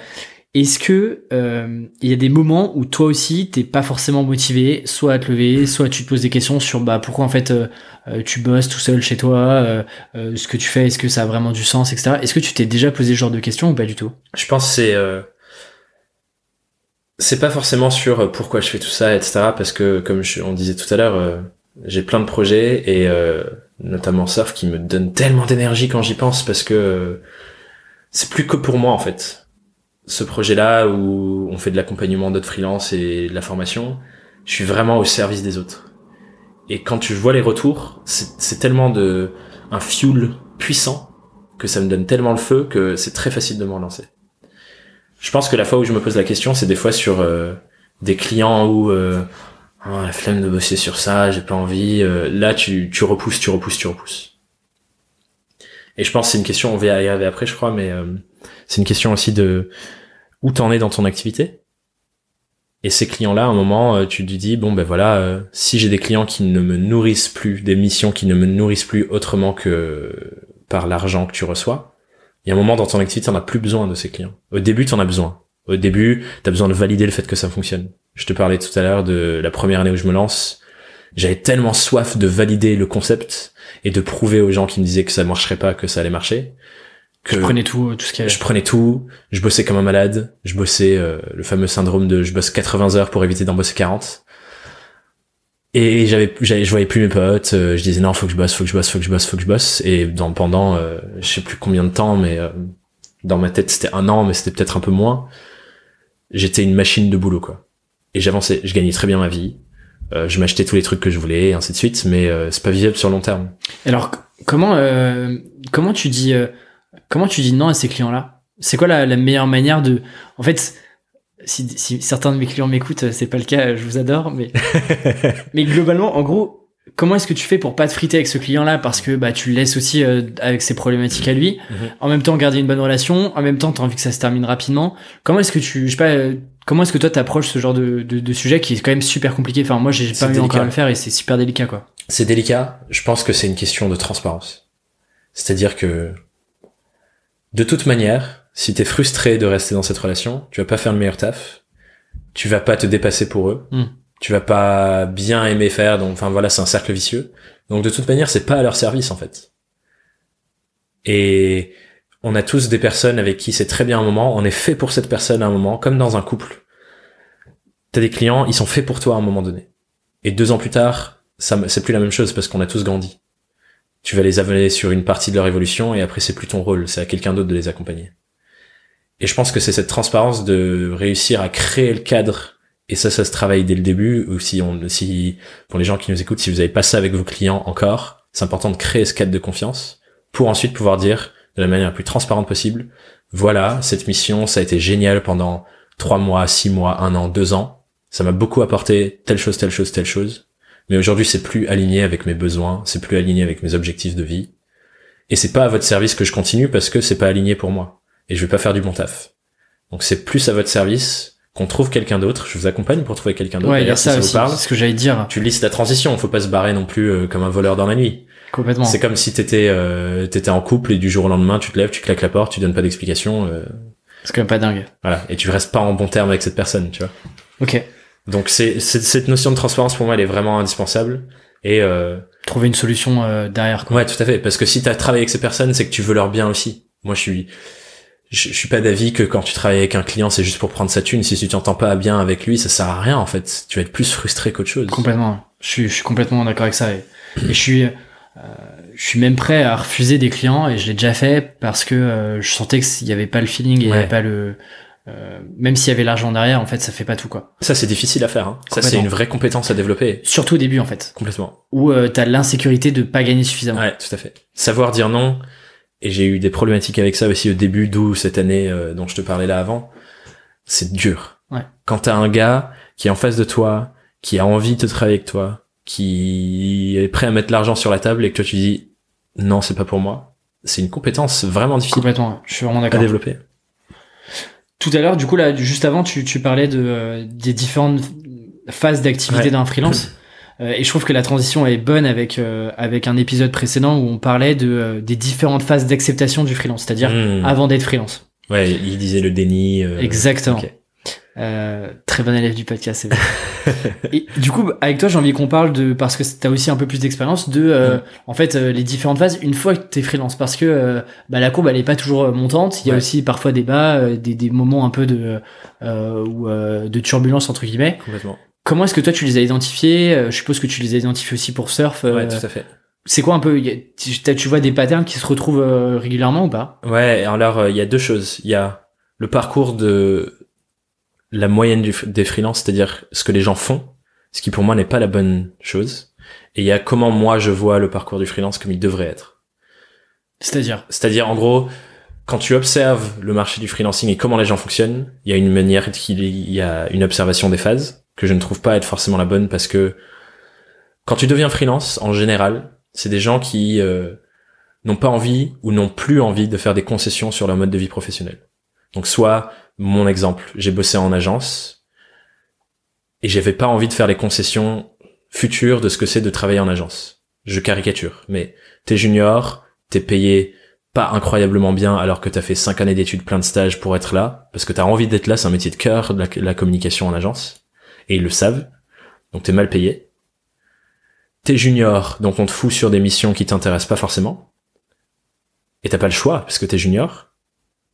Et en plus de ça, tu troques un peu ta vie quand t'arrives en agence, il faut que tu te prouves, il faut que tu fasses des charrettes jusqu'à Mm. 3 heures du mat. Voilà, je caricature, c'est pas le cas dans toutes les agences. Mais c'est un peu, euh, voilà, ce que t'observes. Et ces concessions-là, j'étais pas prête à les faire sur ma vie. Donc je me, je me dis, voilà, euh, ce qui me parle, c'est euh, l'indépendance, j'ai déjà essayé, je vais être freelance. Mais ce qui se passe quand tu observes les gens, c'est qu'ils recommencent à faire des concessions sur la mode de vie. Genre, euh, moi, je me suis lancé avec le rêve de me dire, voilà, je veux que ce soit plus équilibré entre mon ma vie pro, ma vie perso. Pendant un an, qu'est-ce que je fais? Je bosse comme une mule. Et j'oublie ma vie perso. Et je refais les mêmes concessions parce que euh, je m'étais perdu dans le truc de faut que je prouve que ça fonctionne. Et j'avais perdu de vue ces trucs. Donc en fait, ce que j'observe, c'est que les gens, ils arrivent et ils veulent tellement que ça marche qu'ils acceptent tout, qu'ils travaillent sur toutes les missions, même celles qu'ils les qu'ils aiment pas, qu'ils cassent leur prix pour pouvoir euh, faire en sorte que ça marche. Donc ça, c'est une phase que j'observe. Mais tu te dis pas, euh, excuse-moi de te couper, Ouais. tu te dis pas, euh, j'ai l'impression que moi cette phase, par exemple, je, je, le- je la vis encore aujourd'hui un peu moins, mais cette- j'ai l'impression que c'est quand même une phase euh, qui est, euh, je dirais pas obligatoire, mais je me dis que c'est un, en fait, c'est le fait d'avoir beaucoup de missions, de euh, d'avoir un- une grosse accélération en termes de, de business, Ouais. de peut-être aussi bosser beaucoup. En fait, ça te permet aussi, j'ai l'impression, enfin moi, je, en tout cas, j'essaie de positiver, d'être optimiste comme Ouais. ça, où je me dis c'est une phase, ça fait, c'est une des phases du freelance sur laquelle t'es obligé de passer entre guillemets pour après, euh, à, à long terme, être plus serein, euh, avoir aussi plus d'autorité sur ton marché, Mhm. euh, avoir déjà prouvé ce que tu valais, etc. Je pense que c'est une manière, mais elle est pas obligatoire. C'est-à-dire que qu'est-ce que ça fait? On l'a vécu tous les deux et toi t'es en plein dedans là. C'est je valide le concept. Je bosse beaucoup, je bosse avec des gens intéressants, je crée des études de cas et j'ai ma légitimité. Et je valide le concept que je peux être freelance, je peux bien gagner ma vie et je peux bosser dans comme ça. Mais en fait, je crois que cette première phase, et c'est comme ça que moi je la conceptualise plus, c'est je valide pas le concept du freelance en lui-même, parce qu'il y a plein de gens qui l'ont déjà validé derrière, on sait que ça fonctionne. Mais ce que je dois valider, c'est ouais ce que je dois valider c'est le problème auquel moi je réponds Mm. pour moi un freelance c'est comme un entrepreneur c'est pas quelqu'un qui a des compétences qu'il applique comme un, un intermi euh, pas un intermittent un, un prestataire. un prestataire ou quelqu'un en intérim. C'est il y a un problème dans le monde un problème que mes clients ont auquel je réponds. Les clients avec qui on travaille aujourd'hui ils ont ils sont dans une situation dans leur business ou dans leur vie perso si c'est on peut être freelance et travailler avec des, des gens un- tout seul aussi et solutionner des problèmes dans leur vie perso. Ils ont une situation actuelle dans leur vie pro ou perso. Ils veulent tendre vers une situation future. Il y a un gap entre les deux et il y a un problème qui s'oppose à eux pour closer ce gap pour pour passer ce passage Mhm. et c'est notre rôle de les accompagner sur ça et on solutionne le problème. Et pour moi, cette première phase de validation du concept, entre guillemets, c'est quel est le problème auquel je réponds? Il y a trop de gens qui se lancent, qui ont leur métier. Et ça, c'est un truc, à l'école, on nous apprend pas. On nous apprend un métier. Tu sors, t'as ton métier, ok. Mais en fait, ce métier, il sert à quoi dans la vie? Je suis graphiste, je fais des identités visuelles, je fais des flyers, je fais des, des affiches. C'est quoi le plus gros problème? Si j'ai personne, et moi, c'est un truc euh, dont on parle dans Surf, c'est la différence entre freelance intérimaire et freelance entrepreneur. Un freelance intérimaire, il a des compétences, il peut être brillantissime, mais si on vient le chercher en lui disant voilà, j'ai besoin d'une affiche, c'est là où il va répondre. Si on vient lui dire j'ai un problème, j'arrive pas à bien transcrire l'identité de ma marque, etc., il va dire bon ben qu'est-ce que je sais faire? Je sais faire des affiches. Je vais proposer une affiche. Et en fait, t'attends juste qu'on vienne te chercher pour tes compétences, alors que t'as un scope plus large et tes compétences s'ancrent dans un problème plus grand. Et je pense que pour moi, la première phase, c'est ça. Tu dois identifier le problème auquel tu réponds sur le marché et ensuite construire ton offre autour de ça et pas faire le chemin inverse de dire voilà, euh, moi je fais ça, ça, ça. J'attends que les gens, j'a- j'attends d'avoir des gens en face de moi qui ont besoin de ça, ça, ça. Parce que la réalité de la chose, c'est que pourquoi les gens veulent travailler avec un freelance ou un consultant? Les gens veulent travailler avec un freelance parce que soit ils ont pas les compétences et ils savent pas comment passer de cette situation initiale à la situation future. Ils n'ont aucune idée de comment faire. Donc ils ont besoin d'être conseillés sur quelle est la meilleure solution Et ils se disent que le freelance est plus, est plus ou moins expert euh, de sur son ce sujet-là. il sait il sait de, de quoi il parle parce que c'est son métier au Mhm. quotidien soit il veut y aller plus vite donc il veut quelqu'un qui sait y aller plus vite que lui parce qu'il a déjà les compétences mais euh, voilà c'est pas son expertise exemple euh, imaginons que euh, je fais de la photo euh, et je retouche mes photos mais voilà je le fais ça me prend euh, 10 photos une journée entière. Je paye un retoucheur qui peut faire 50 photos sur une journée entière et aller plus vite. Mais j'ai des compétences plus ou moins. Ou des compétences très poussées et je veux sous-traiter. Et la troisième chose, c'est euh, quelqu'un qui a un plan prouvé et qui l'a déjà fait. Donc euh, quand j'écris un bouquin, plutôt que de tout faire tout seul pour apprendre à sortir, je vais aller voir une maison d'édition parce que la maison d'édition, elle a la structure et le plan pour sortir le bouquin que moi je n'ai pas et que je ne peux pas apprendre tout seul, que je ne veux pas apprendre tout seul ou prendre le temps d'apprendre tout seul. Ça c'est les trois raisons. Expérience parce que il connaît son métier, le temps parce qu'il peut le faire plus vite ou le framework, la structure, parce qu'il sait exactement toutes les étapes par lesquelles passer, parce qu'il a déjà fait 100 fois. Et le fait de répondre à ce problème, tu crois pas aussi que ça peut passer? Il y a une phase où tu vends ta compétence, Mhm. tu t'identifies ensuite parce que tu vends ta compétence et tu discutes avec tes clients et les équipes Tout à en fait, interne, c'est ça. où tu te rends compte que, ok, en fait, moi je l'aide là-dessus, mais en fait, je te dis, je prends l'exemple euh, classique euh, que moi je vois. Le client a besoin de, je sais pas, euh, d'un livre blanc. Mhm. Mais en fait, la réalité, c'est que le livre blanc va lui servir pour des objectifs business, qu'il a envie de faire rayonner sa marque, qu'il a Ouais. envie de montrer que c'est un expert sur telle thématique. Et tu crois pas que ça, tu le découvres que quand tu commences à bosser avec un client. Entièrement d'accord. Et du coup, tu, tu marketes entre guillemets ton offre Ouais. en commençant par vendre tes compétences. Tu vois ce que je veux dire ou pas? Ouais, je suis entièrement d'accord avec ça. Je suis entièrement d'accord avec ça, mais c'est- c'est là où c'est la différence pour moi sur la phase Ouais. 1. La phase 1, c'est je dois avoir conscience que je suis en train de chercher un problème auquel je réponds. Alors que il y a beau, on, s- on- j'ai fait, j'étais comme ça. hein. On se lance et on n'a pas, on cherche pas un Mm. problème, on cherche juste à continuer de vendre nos compétences, compétences, compétences, compétences. Sauf que sur le long terme, ça marche pas. Parce que soit le marché évolue et te dépasse, soit il y a d'autres gens qui euh, Sont te que toi. dépassent que toi, parce qu'ils savent qu'ils ont un problème et donc leur discours est meilleur et ils parlent. Si tu parles que de, c'est des graphistes, tu parles que d'affiches. Le type qui sait pas qu'il a besoin d'une affiche, il va jamais t'acheter ton affiche. Et donc tu te réduis les gens avec qui tu peux rentrer en discussion euh, énormément. Tu coupes, tu coupes une énorme partie de ton marché. Du coup, la deuxième phase, là-dessus, une fois que tu as, identifié ton problème, Ouais. c'est quoi la, c'est quoi la deuxième, Donc- troisième phase? T'as ton problème. Ouais. Ensuite, ton plus grand objectif, c'est apprendre à te marketer, te vendre. Ok. tu dois réussir à trouver les méthodes pour aller vendre ton truc, savoir quand t'es en rendez-vous avec quelqu'un, bien le comprendre, bien cerner son besoin et réussir à lui faire la vente. Parce que c'est le nerf de la guerre. Et encore une fois, trop de freelance se lancent en se disant voilà, je suis un très bon graphiste, ça va marcher. Et c'est pour ça d'ailleurs qu'il y a un marché énorme pour les apporteurs d'affaires et les agents de freelance et les agents de photographes sur certaines niches. Parce que trop de freelance ne savent pas comment se marketer et se vendre. Alors que euh, quand t'es entrepreneur, parce que quand t'es freelance, pour moi t'es entrepreneur, tu dois avoir toutes ces compétences.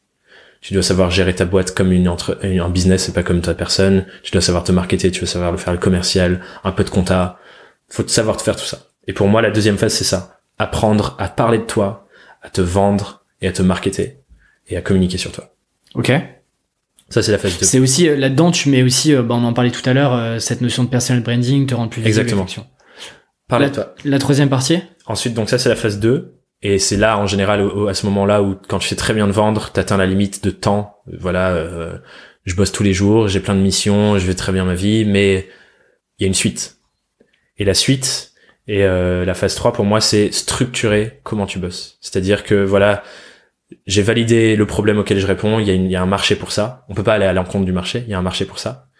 Deuxième phase, c'est je sais le vendre maintenant et je le vends très bien et j'ai des clients récurrents et je vis bien comment je passe à l'étape d'après en structurant mon business pour avoir des automatismes. C'est-à-dire, quand t'as plein de temps, enfin, quand t'as plein de clients et t'as plus de temps, ton envie c'est quoi? C'est soit de rentrer d'autres clients, soit de continuer à développer, et ça, il faut savoir où tu vas aller aussi. Il y a des gens qui s'arrêtent là, c'est très bien pour eux. Si c'est ce qu'ils veulent, c'est très bien pour eux.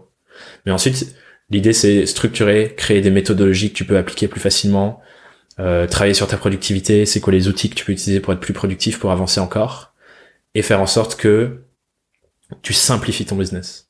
Et en général, ce qu'il faut faire à ce moment-là, c'est lâcher les clients qui te rémunèrent le moins, qui te plaisent le moins, et euh, Qui là, te prennent le plus de temps qui aussi. te prennent le plus de temps aussi. Et en général, ça va de pair. Les clients qui te payent le moins, c'est en général ceux qui ont le plus de demandes. Et qui te prennent le plus de temps ou qui veulent toi outsourcer. Enfin bref, euh, c'est incroyable parce qu'il y a des corrélations directes entre ça. C'est un peu contre-intuitif en vrai, mais il y a des corrélations tellement faciles à observer sur ça. Moi, c'est vrai que je le vois. euh, en fait, euh, je me dis que bizarrement aussi, les clients qui te payent le moins sont les clients avec lesquels tu passes le plus de temps euh, à les rassurer, Ouais. versus des clients qui en fait sont connaissent déjà ta valeur, connaissent déjà la valeur de ce que tu proposes de manière, enfin de ce que les gens proposent sur euh, Le marché. sur le marché et qui du coup, ok, en fait, fair enough, euh, ok, ça vaut tant, euh, je comprends que tu as besoin d'être autonome sur ça, ça, ça, versus des clients et Ouais. c'est effectivement, on en, on en connaît certains autour de nous qui euh, qui ont eu des ce genre de clients Ouais. euh, qui sont euh, toujours derrière toi, euh, qui ont toujours besoin d'être assurés, savoir comment est-ce que ça avance, alors que euh, en fait t'as pas besoin de, de, de te faire couper euh, là-dessus à chaque fois euh, Et ces clients-là, ils sont parfaits pour d'autres gens. complètement. Ils sont parfaits pour d'autres personnes qui euh, doivent, euh, par exemple, être en phase 1, valider le concept, valider leurs problèmes et se faire la main. Ouais. Et c'est aucun, il y a aucun problème. Et comme on disait tout à l'heure, t'as une évolution, voilà, on a fait ce- cette route ensemble et maintenant Mm. c'est mon temps pour aller voir autre chose parce que j'ai conceptualisé mon truc. Donc à ce moment-là, le gros objectif dans cette phase 3, c'est simplifier. Simplifier au maximum pour que tu puisses retrouver le cadre de travail. Parce que ça c'est un truc, euh, une phrase que j'adore, c'est ce qui a marché pour toi hier, c'est ce qui te tuera demain. Si tu te focuses dans cette phase-là à vendre, à vendre, à vendre, à vendre, t'auras plus de temps, tu vas, te dé- tu vas être dégoûté de ton travail parce que euh, t'auras trop de choses à faire et tu vas pas pouvoir avancer. C'est intéressant ce que tu dis parce que au-delà du fait et on va on va revenir tout à l'heure de créer d'autres sources de revenus. Oui. Euh, il y a une notion qui m'intéresse beaucoup en ce moment parce que c'est quelque chose que je suis en train d'expérimenter et je pense être pas le seul à, à atteindre ce genre de, de phase là. C'est euh, à quel moment tu euh, tu t'entoures aussi d'autres freelances. Ouais. Alors il y a la forme du collectif qui existe, il y a une forme un peu plus euh, euh, simple qui est ben, en fait un réseau de freelance avec qui tu travailles plus ou moins de manière régulière. Ça, pour moi, c'est une des clés aussi pour, euh, de, par exemple, de former un groupe de freelance à ta méthodologie, comme tu disais, à ta façon de travailler, etc. Pour potentiellement euh, euh, euh, outsourcer, euh, enfin Ouais. sous-traiter une partie des, des, des missions. Toi, tu as pris le choix aussi de créer ce collectif-là. La Young, d'ailleurs, à combien de temps? Ça fait quoi? À peu près deux ans. Ok. En fait, ça arrive, euh, non, un peu moins même de deux ans. En fait, ça arrive entre cette phase où je fais trop de choses, Ouais. je me rends compte que j'atteins les limites euh, d'un modèle, et justement, je me dis, et j'observe que le problème auquel je réponds chez mes clients, il y a d'autres compétences nécessaires pour continuer de répondre à ce problème. Et à l'époque, je faisais beaucoup de choses tout seul. Parce que, comme je disais, euh, j'avais des facilités à apprendre des trucs, à les vendre, et ainsi de suite. Et je me rends compte, en fait, on peut faire beaucoup plus si je m'entoure de personnes. Donc l'objectif pr- principal de ça, c'est de se dire, voilà, euh, pour répondre aux problèmes auxquels je réponds pour un client, qui sont les personnes avec qui je veux travailler pour y répondre encore plus. Et donc ça fait naître, effectivement euh, le, le collectif La Young, et en fait on s'inscrit dans un écosystème indépendant beaucoup plus grand qui s'appelle Lab Company, qui fonctionne sur ce modèle depuis très longtemps. C'est marrant d'ailleurs parce que moi j'ai l'impression que c'est très, j'avais l'impression que c'était très neuf, mais en fait le ça fait, euh, je sais pas, euh, quatre ans qu'ils font ça. Et je pense que c'est l'évolution naturelle du marché du freelancing. On se lance tout seul, on atteint les limites de notre modèle seul, et on se dit ok, faut que je me rentoure, et on recrée des mêmes euh, structures, systèmes qu'une entreprise. En Ouais, j'allais dire, en fait, on recrée un modèle euh, euh, plus classique, en fait, de... Tout à fait. Mais par exemple, dans le collectif, une de nos une de nos clés, quelque chose qui était très important pour nous, c'est que chacun conserve son indépendance.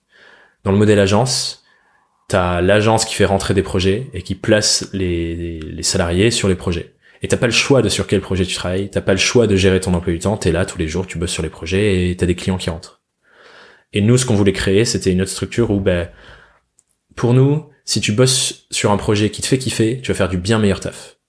Si t'as envie d'être là, tu vas faire du bien meilleur taf. Et si on te force à bosser sur un projet qui te plaît pas, bah tu vas pas bien travailler et c'est pas au service du client et c'est pas à ton service non plus. Ouais, c'est chacun a la possibilité de ramener ses clients pour bosser à plusieurs, Voilà. et les personnes se proposent ou pas euh, pour bosser sur des sur des sujets s'il y a des besoins. Tout à fait. Après là, on arrive à une phase où on a besoin de plus structurer les choses parce que J'allais te poser la question de comment est-ce que tu arrives à structurer en fait une équipe. Euh, Aujourd'hui, Ouais. c'est il y a quoi Il y a 20 personnes. On est entre 15 et 20, ouais. C'est variable parce que du coup, comme je disais, il y a cette liberté, donc il y a des gens qui sont plus ou moins présents, puis plus ou moins absents, puis plus ou moins présents.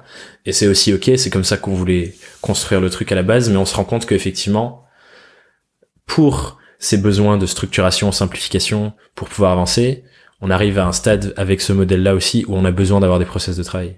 pour aller plus vite sur des propales, pour Exactement. aller plus vite sur euh, Un exemple, on avait une propale où on était 6 ou 7, ça nous a pris 3 jours.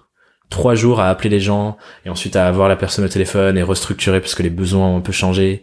Et c'est trop long en fait, tu peux pas fonctionner comme ça. Typiquement, une des premières étapes que je vois, c'est quoi? C'est avoir par exemple toutes les informations nécessaires sur tous les freelances du collectif. Voilà, ou avoir des fiches de tarifs définies pour la structure. Comme une agence en fait, une agence a une fiche tarifaire, chaque personne vaut tant et est facturée tant à la journée. Ben, reprendre ce genre d'outils qui au final c'est pas c'est pas l'outil qui est mauvais c'est euh, enfin mauvais pour nous c'est la façon dont c'est la façon dont le modèle de l'agence qui est en train de se faire disrupter dans tous les sens d'ailleurs est construit. Mais reprendre ces outils qui sont bons et les réadapter à notre structure comment nous on veut qu'il y ait un peu plus de flexibilité ainsi de suite et euh, s'inspirer de toutes ces choses pour recréer des modèles économiques en fait Comment est-ce que tu, euh, tu vois, moi je me suis fait une, une remarque, euh, mais qui concerne pas que la Young, mais mhm. euh, beaucoup de collectifs. Aujourd'hui, ou alors peut-être que je suis mal enseigné, et d'ailleurs si certains connaissent des gros gros collectifs, je suis preneur, mais sur la stratégie de marque mhm. de ces collectifs-là, parce qu'on parle de personal branding au sens Tout à fait. Il y avait un exemple, mais qui de Mangrove, ouais.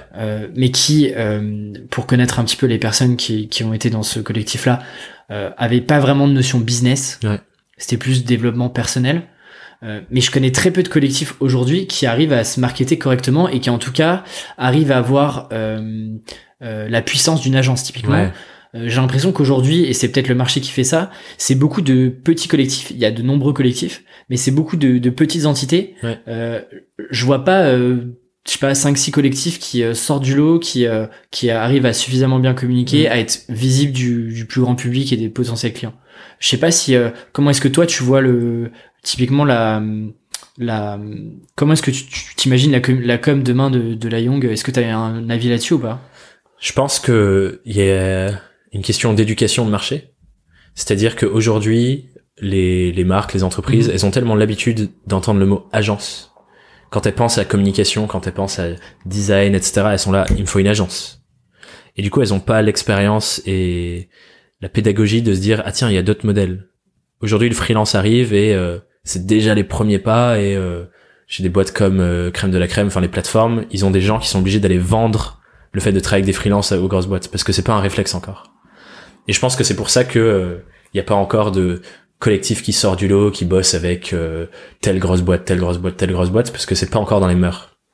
Il y a encore une notion un peu d'évangélisation et d'éducation à faire auprès Donc ça va arriver, je pense. Je pense que le marché du freelancing et de l'indépendance va aller vers là de toute manière, notamment sur les métiers de la com, parce que tu peux pas tout faire tout seul. Après, tu peux avoir un réseau, mais c'est dur à tenir sur des grosses, euh, des grosses euh, structures.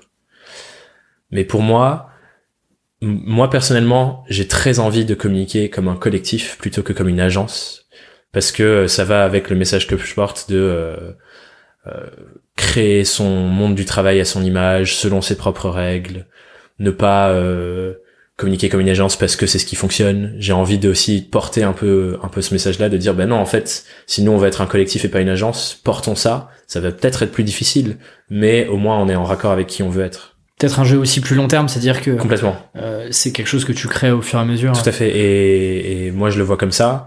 Et effectivement, euh, à terme, on parlait des, des projets croquettes. C'est pas mon projet croquette du moment. Bon, au moment, je suis, je me concentre sur autre chose. Mais à terme, moi, je vois entièrement euh, ce collectif avec. Il y a des gens brillants avec, qui sont là, avec qui je travaille, avec qui j'ai envie de travailler encore plus dans le futur. Mais moi, je nous vois aller concurrencer des agences sur des appels d'offres parce qu'on a, on, on a les, les talents pour le faire Exemple, j'étais j'étais en agence sur un appel d'offres récemment et je me dis bah si si je peux le faire avec une agence, pourquoi je peux pas le faire tout seul? Enfin tout seul, avec le collectif, avec d'autres mhm. gens autour de moi et avoir la même force de frappe avec des gens tout aussi talentueux. Parce qu'aujourd'hui, je pense qu'on le voit beaucoup de plus en plus dans les messages de euh, des plateformes ou les articles qui tournent sur le freelancing. Il y a plein de personnes hyper talentueuses qui veulent avoir le pouvoir sur leur mode de vie professionnel et qui deviennent freelance. Et les talents, ils sont de plus en plus indépendants et de moins en moins chez les agences. Parce que ils se disent, bah voilà, euh, je suis bon, pourquoi je peux pas être bon tout seul? Est-ce que j'ai vraiment besoin de ce cadre agence? Et il y a encore plein de gens talentueux pour qui le salariat c'est mieux et l'agence c'est mieux. Hein. C'est le freelance c'est pas fait pour tout le monde. Mais je vois tellement de gens talentueux et je me dis il y a tellement d'opportunités et de choses incroyables qu'on pourrait faire ensemble et pour moi, c'est ça le futur en fait. Je pense qu'il y a vraiment. Euh, je pense que le marché, comme tu le disais, est peut-être pas encore prêt à aujourd'hui euh, sur des grosses missions. Même, euh, en fait, et je peux comprendre aussi les clients. Le, le freelancing, mine de rien, c'est quand même quelque chose d'assez, en neuf. tout cas récent en termes de, c'est c'est démocratisé récemment. Et forcément, en fait, quand tu as, je sais pas, t'as sur une grosse mission où t'as cinq, tu tra- travailles avec 5 six freelances, Ouais. bah c'est humain aussi de pas avoir la- l'assurance et la réassurance que peut avoir une agence avec euh, avec tous les process que t'as derrière, toute la structure que t'as derrière, Ouais, tous les euh, la, la puissance aussi financière, etc. Bah typiquement là j'étais euh, j'étais shortlisté pour un projet de repositionnement de marque. Il y avait moi, il y a d'autres indépendants et il y avait des agences et ils ont choisi une agence à la fin alors que bon je suis allé loin dans le processus mais à la fin ils ont dit voilà euh, on a choisi une agence qu'on nous a recommandée euh, parce que ça nous rassurait Ouais. plus. T'as une côté preuve sociale, alors ça pourrait être un autre débat de psychologie, mais effectivement. J'ai envie que euh, on passe sur le dernier sujet. Euh, Je vois que l'heure passe. Euh, J'ai envie qu'on parle Le d'un podcast sujet de la divergence. de la exactement de la digression. Digression. J'ai envie qu'on parle d'un sujet euh, un peu tabou qui est l'argent et le business. Yes. Alors ça fait très euh, ça fait très reportage M6. Mais euh, parlons parlons un peu argent. Ouais. Euh, et surtout, alors au-delà du fait de, de l'argent et de combien est-ce qu'on gagne, etc. C'est pas forcément le sujet. Le sujet, c'est euh, on a commencé à en parler, mais ce sujet de scalabilité, de comment est-ce que tu développes ton activité et comment tu fais pour la, finalement l'accélérer. Hmm. Euh, est-ce que toi, tu arrives à avoir euh, première question et après je rentrerai plus dans le détail, mais question rapide. Est-ce que toi, tu arrives à avoir de la récurrence dans tes clients euh, ou pas? Et euh, comment est-ce que tu, je sais pas, est-ce que tu as deux trois techniques que tu Ouais. que tu pour pour avoir cette récurrence là Alors pour moi, dans cette phase de apprendre à se vendre, Ouais. la deuxième, pour moi le, le plus gros enjeu et la, la première chose que doit faire un freelance, c'est mensualiser son offre, vendre des offres mensuelles. Parce que dans ce début, et on en parlait tout à l'heure, t'as cette peur, t'as cette insécurité. Si tu vends des offres mensuelles, t'as la visibilité. L'argent dans ton business, c'est l'oxygène. Si t'as pas de thunes, et si t'as plus le chômage qu'on peut avoir en France, euh, qui est une bénédiction, t'es mort. T'as plus d'oxygène pour vivre. Et donc, si tu vends des offres mensuelles, ça donne une visibilité sur 3 mois, 6 mois, 9 mois, 1 an. T'en vends 4, t'es bien. 4, c'est pas énorme. 3, c'est pas énorme. Et avec 3, tu peux être tranquille. 3 offres à 500, t'as 1500 balles. Vendre une offre à 500 euros par mois, c'est pas non plus euh, le bout du monde, quoi. Si t'arrives à bien savoir le vendre. Et du coup, ça, pour moi, c'est le premier truc. Tu dois mensualiser tes offres pour avoir un, un fonds de commerce, des fondations sur lesquelles tu construis la suite. Si je peux prendre des exemples, par exemple, si t'es développeur, euh, je me dis que tu peux euh, avoir une offre autour de la maintenance. Ouais, tout à fait. Euh, J'essaie de faire l'exercice en même temps. Si t'as des, euh, bah, si par exemple t'es, euh, tu fais du contenu, bah tu peux avoir une mensualisation des contenus que tu produis. Voilà. Si t'es graphiste, tu peux faire euh, un outil de communication par mois pour décliner l'identité visuelle que t'as déjà fait. Si t'es consultant, moi par exemple sur la stratégie de marque, je peux faire un rendez-vous de conseil tous les mois pour conseiller les gens sur la déclinaison de la marque qu'on a créée ensemble. tu peux il y a faire toujours un modèle. Ouais, c'est ça. Quand tu fais de l'ads, bah tu, tu, tu pilotes les ads Voilà. euh, pendant six mois, Il etc. y a toujours un modèle de mensualisation et c'est ça ta priorité numéro un. J'aimerais qu'on parle d'un d'un d'un sujet qui pour moi est un peu un, enfin je le vois comme un gros mot euh, parce qu'en fait j'aime pas ce mot qui est le revenu passif. Ouais. Euh, pourquoi j'aime pas le mot? Parce que euh, enfin euh, je comprends très bien ce qu'il y a derrière.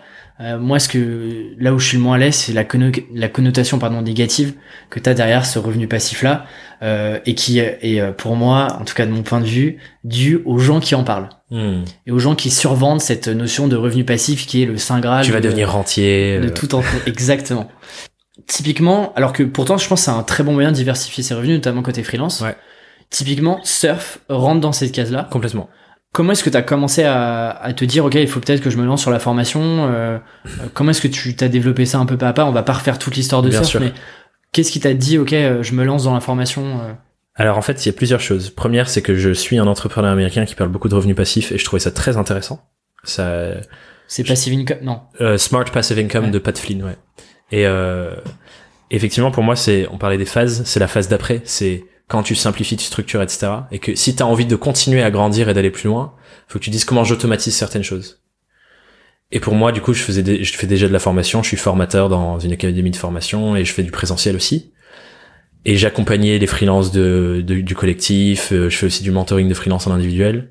Et je me dis, euh, en fait, j'ai envie d'impacter plus de gens j'ai 24 heures dans une journée, j'ai mes autres projets à côté.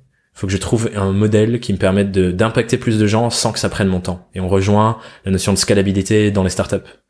C'est comment je peux rajouter une, un client de plus, mais pas me rajouter de Sans que temps ça en plus. coûte euh, plus cher.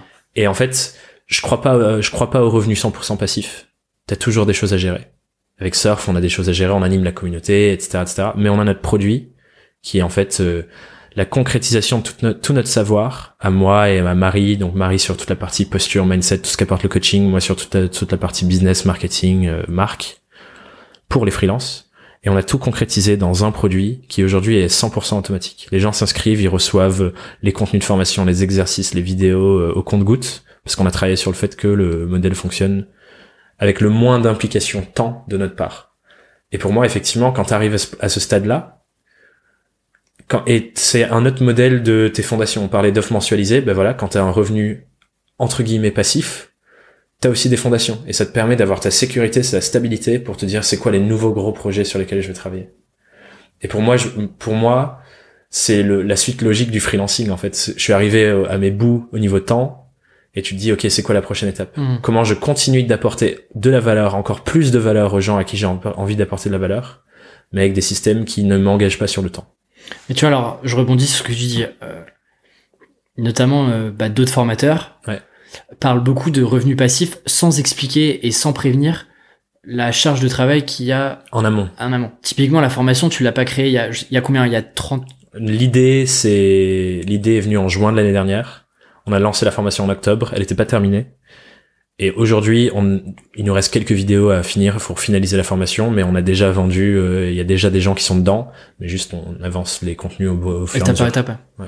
Mais du coup, il y a quoi? Il y a combien d'heures aujourd'hui? Enfin, Il y a 55 vidéos de contenu. Chaque vidéo fait entre 5 et 30 minutes. donc en fait, bah ok, demain, ça sera sûrement un revenu passif plus ou moins automatisé. Ah, mais on a bossé mais en comme fait, des chiens. Et comment est-ce que tu expliques euh, que bah en fait beaucoup de personnes euh, te vendent le revenu passif comme euh, une euh, quelque chose de très rapide, Mm. de un raccourci vers plus d'argent, euh, sans forcément mettre plus d'efforts, plus de temps, plus de contraintes.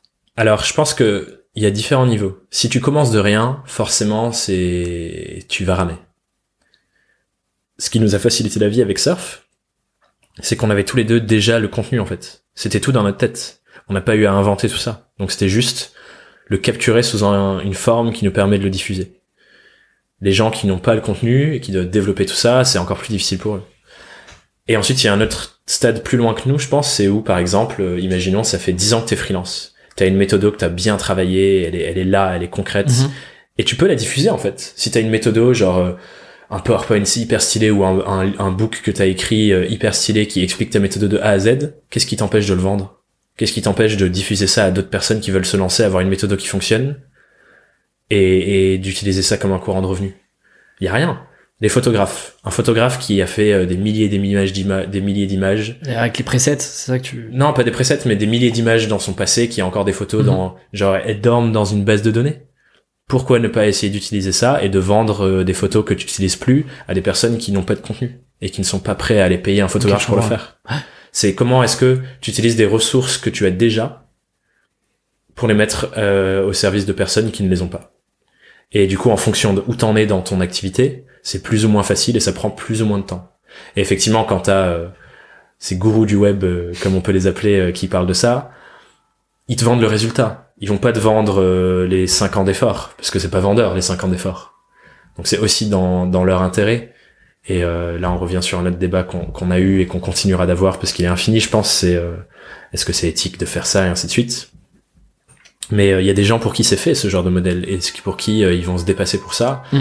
Et s'ils rentrent pas dans la porte parce que le mec a pas su bien leur vendre, bah, il passe à côté de beaucoup de potentiel dans sa vie en fait. Ok, intéressant. Tu parlais du, du temps, euh, de prendre du temps. Est-ce que, euh, alors c'est peut-être un sujet euh, qui est moins, euh, qui parle moins de, de, de ce qu'on est en train de se dire, mais est-ce que toi, t'a- t'arrives aujourd'hui à décorréler euh, le temps de ta valeur? Je sais pas si ma question est bien posée. Ouais. Est-ce que je vends en gros quand t'es freelance, tu vends beaucoup des journées? Ouais. et est-ce que je vends plus des journées? Est-ce que t'arrives à décorréler ça toi ou pas? Ouais, de plus euh, en plus. Alors ça dépend, euh, ça dépend les types de clients. S'il y a des clients qui sont très habitués à ça, je reste un peu dans le modèle, mais j'essaie de de changer parce que j'apporte des choses qui ne sont pas liées au temps. Par exemple, dernier client que je signe, euh, j'ai euh, j'ai changé, j'ai mis un, un TJM beaucoup plus haut que l'habitude, mais il y a beaucoup plus de choses qu'ils reçoivent en, libra en livrable qui ne sont pas liées avec ce temps, parce que c'est des, choses que j'ai déjà en fait. Est-ce que euh, tu, tu me dis euh, et Ouais. euh, tu me dis si tu veux en parler ou pas, mais juste pour qu'on on ait une idée, au tout début tu te priceais combien à peu près la journée et aujourd'hui c'est quoi ta moyenne de, de revenus? Au tout début, euh, combien c'était? Je, je me souviens plus trop de comment c'était au début, mais je pense que je me suis lancé avec un TJM de euh, 250, enfin un truc même moins je crois. Ok. Mais un truc vraiment, mais quand j'y pense aujourd'hui, je me dis c'est ridicule, mais tu te lances, t'as t'as pas t'as pas pas confiance, en toi, ouais. tout ça. Je vends ma première strat de marque et identité, premier gros client, et c'est un c'est une de mes un de mes études de une étude de cas que j'adore et c'est le projet que j'ai le plus kiffé, je crois. Ouais. Donc je le vends avec la personne avec qui je faisais l'identité visuelle. On vend identité de marque, donc toute la strat plus l'identité, 3000 euros. Ok. 3000 euros. C'est ce qui, pour deux personnes, hein. Et sachant qu'on a passé des mois à bosser, enfin, c'était ridicule. Ce qui est pas, ce qui est, ce qui est pas. Aujourd'hui, j'y pense et je me dis, putain, mais c'est, c'est, c'est nimp. Et là, aujourd'hui, euh, une identité de marque, euh, enfin, une stratégie de marque, quand je vends ma stratégie, mon brand book, c'est entre, euh, 7 et 10 000 euros. Que pour ma partie. Ok. Sachant que c'est des choses qui augmentent parce que, ben, au fur et à mesure du temps, avec chaque expérience, je deviens de mieux en mieux, meilleur en meilleur avec ce que j'ai. J'ai une méthodologie qui est de mieux en mieux ficelée. J'ai des livrables que je peux donner comme ça parce qu'ils sont prêts. Et du coup, la valeur que j'apporte augmente à chaque mission. Sans passer forcément euh, Plus, de, temps. Exactement. Et alors du coup, je me dis entre le client qui était prêt à t'acheter euh, 300 jours et aujourd'hui où tu dois, je sais pas, je pense euh, en faisant le calcul rapide, tu dois être à peut-être 500 euh, 500 jours? Cin- entre 5 et 600, ouais. Je suppose que c'est pas le même genre de client? Ben, ça dépend, en fait. Ça dépend. Là, le, le tout premier client, c'était euh, un investisseur qui se lance dans une startup. Il avait l'argent. Mais juste, j'ai pas su bien me vendre. Mm. J'ai pas su... Enfin, déjà, j'ai mis un prix super bas. Ce que je ne recommande pas du tout en rentrant en égo, par exemple. Mais... euh, j'avais un prix super bas, je savais pas parler de la valeur que j'apportais, j'avais pas ma méthodologie comme j'ai aujourd'hui, il y avait plein de choses que j'avais pas encore. Mais c'est le même type de clientèle en fait, c'est juste comment est-ce que tu arrives à faire percevoir la valeur que tu leur apportes. Et c'est comme ça, c'est à ça qui est important aussi quand tu décorrèles du temps. C'est pas, pas- si si euh, si tu dois trouver une idée, genre euh, sur la stratégie de marque, tu dois trouver une idée. Si je mets 10 jours à trouver la bonne idée et que je me price à 600 jours, ça fait 6000 balles. Ou si je trouve l'i- l'idée parfaite en un jour parce que j'ai eu un éclair de génie, est-ce que, est-ce que l'idée que j'ai eue d'un éclair de génie en un jour, qui est peut-être meilleure que celle en dix jours, elle vaut moins, Elle elle vaut moins cher? Ouais. Non.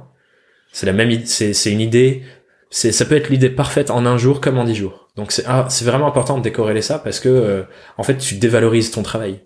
Alors du coup, euh, enfin, je sais qu'il n'y a pas de bonne réponse et, euh, et je suis pas sûr que euh, en trois minutes on va on va trouver une réponse à ça. Mais comment est-ce que du coup, euh, est-ce qu'il y a des choses que tu mets en place, notamment sur des rendez-vous clients, pour en fait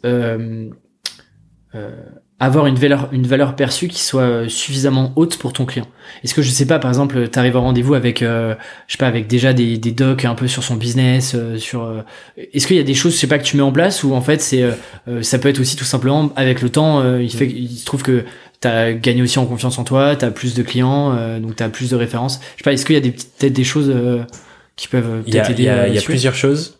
Il y a un truc que j'expérimente de plus en plus qui est effectivement euh, la preuve sociale dont tu parlais tout à l'heure. Là, genre là, par exemple, un de mes derniers clients, il me dit est-ce que je peux avoir le numéro de téléphone de tes anciens clients pour parler avec eux? Et là, du coup, je leur file le numéro, euh, ils appellent, euh, et ça se passe très bien, ça renforce le truc. Mais moi, j'avais jamais eu besoin de ça avant. C'est ça qui est intéressant.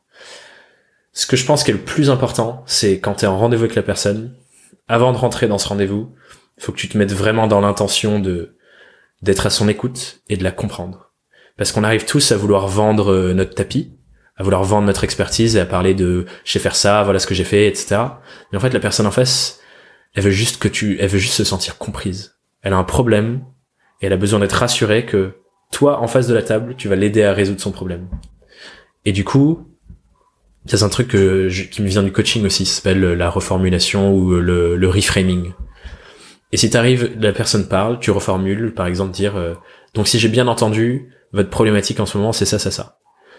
Et ton objectif, c'est de mieux parler son monde que la personne qui est en face de toi. Et si t'arrives à mieux parler dans ses problématiques que elle-même, elle va se dire, putain, mais en fait, c'est exactement la personne qu'il me faut. Elle comprend parfaitement où j'en suis et elle comprend parfaitement où je veux aller. Il y a une autre question assez puissante que j'ai pas expérimentée encore, mais euh, tu poses cette question de, voilà, ça fait, euh, imaginons que ça fait un an qu'on travaille ensemble, que euh, le deal est passé aujourd'hui et on se revoit dans un an pour célébrer parce que la collaboration était ouf et on a atteint tous les objectifs que vous avez. Ça ressemble à quoi pour, pour vous? Et en fait, ce qu'ils vont faire là, c'est ils vont, déjà, ils vont réfléchir, ils se disent, et c'est une question qui leur apporte déjà de la valeur parce qu'ils disent en fait où je me projette, projette, où je me projette dans un an. Donc déjà, tu leur Ouais. apportes de la valeur parce Ouais. qu'ils se disent euh, putain, c'était intéressant, il m'a fait réfléchir sur ça, je m'étais pas posé la question. Et quand ils vont te répondre, s'ils arrivent à répondre, tu le, en fait, ils te disent là où tu veux qu'ils t'emmènent en fait. C'est intéressant, c'est vrai que ça a testé, ouais. et là, si tu, te- si donc après, ça peut être intéressant si tu te sens pas légitime de les apporter où ils veulent aller. euh, ça c'est déjà quelque chose de cool parce que ça va te permettre de ne pas foncer dans un mur parce que t'étais pas fait pour eux. Mais ils vont te dire ça et toi ensuite t'as plus qu'à dire bon mais voilà c'est très bien euh, génial ça me parle beaucoup de qu'on puisse aller vers ça ma méthodologie de travail du coup c'est ça ça ça ça ça et tu rentres dans ce qu'ils veulent et il y a une phrase aussi qui vient de, de, de gens que je suis en ce moment c'est les gens ils vont pas acheter ce dont ils ont besoin. Ils vont acheter ce qu'ils veulent. Du coup toi quand tu leur vends quelque chose tu dois leur vendre ce qu'ils veulent et l'enrober de ce dont ils ont besoin. Intéressant.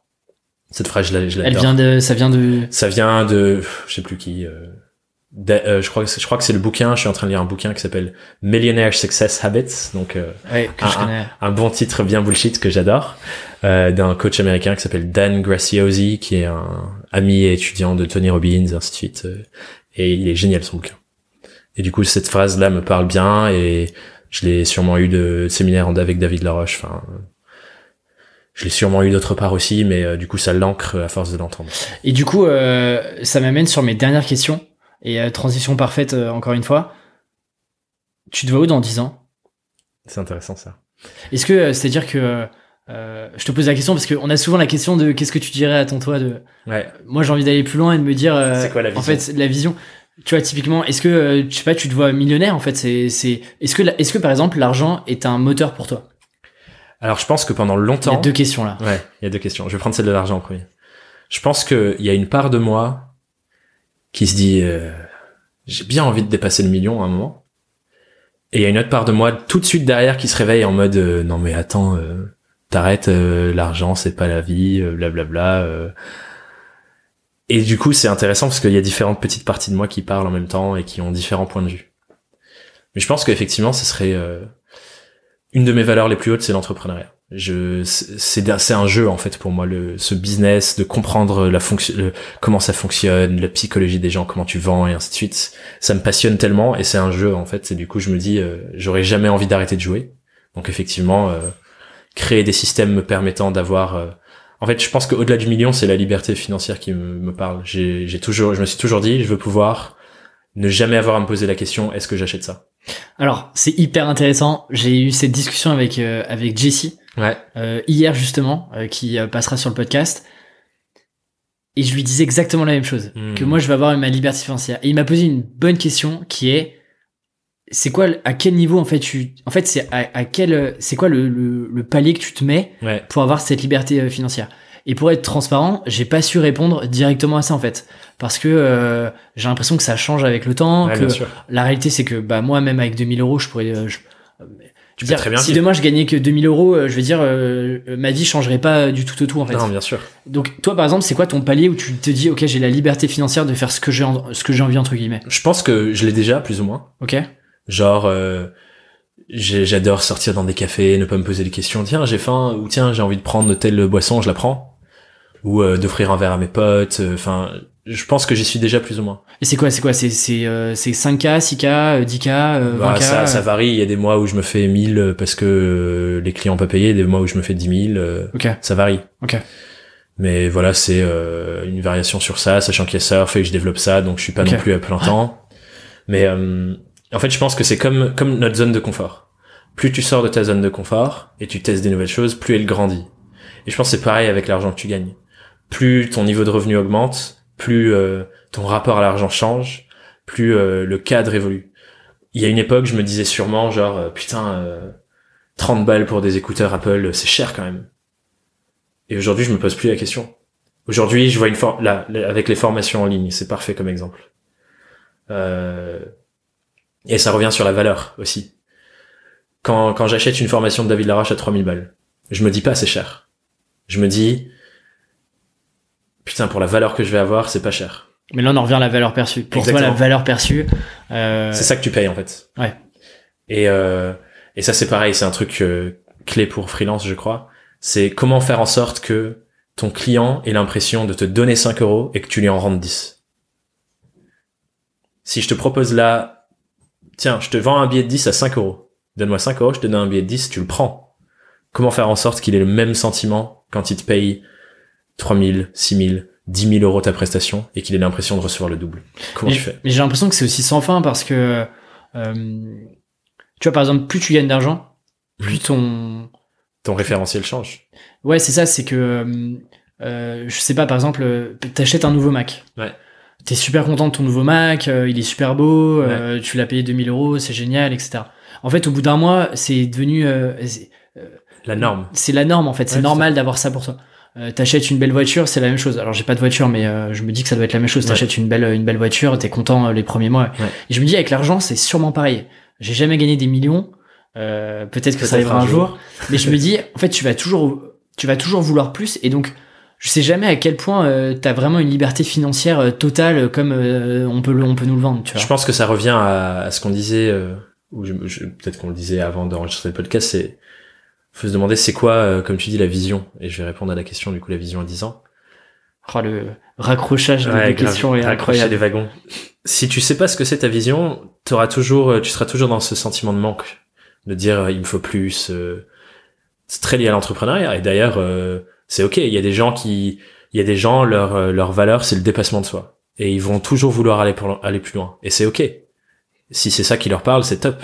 Il y a une part de moi à qui ça parle, ça, qui aime bien écouter des des des grosses mu- musiques bourrin quand je cours à la salle. Le dépassement de soi, ça me parle. Mais si tu sais pas où tu vas, tu vas toujours être là-dedans parce que tu te dis il y a mieux, il y a mieux, il y a mieux, il y a mieux.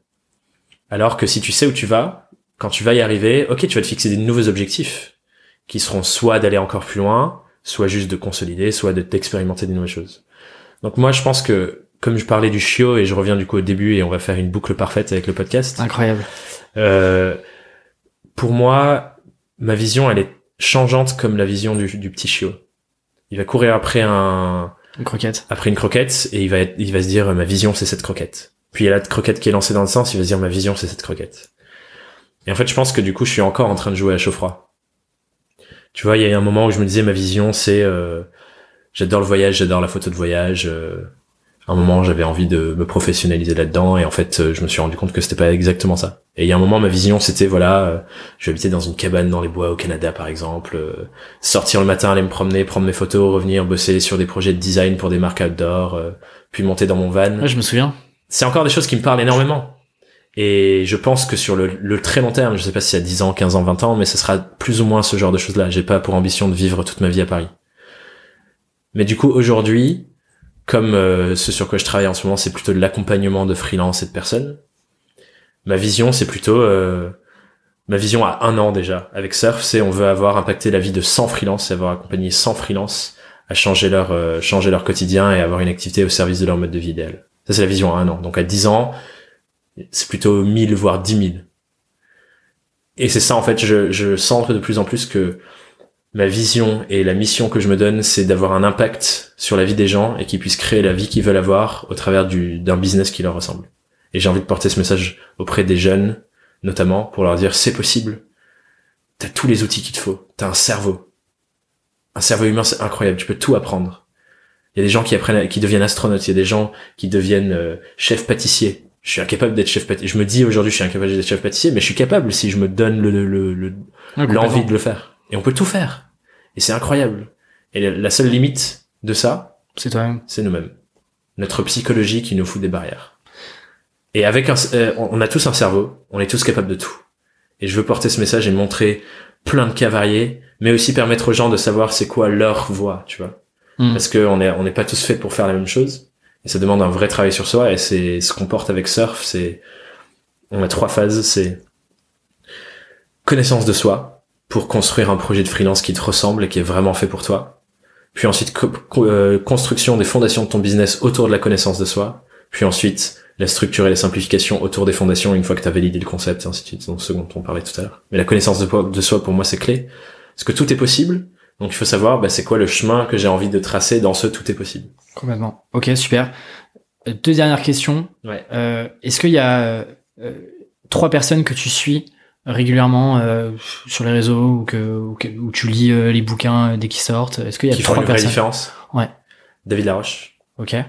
clairement, euh, je regarde pas énormément toutes ses vidéos, mais à pouvoir avoir fait et, et j'ai même pas fait énormément de choses en fait avec lui. J'ai fait un- une conférence et un séminaire, mais déjà c'est un impact énorme. Ok.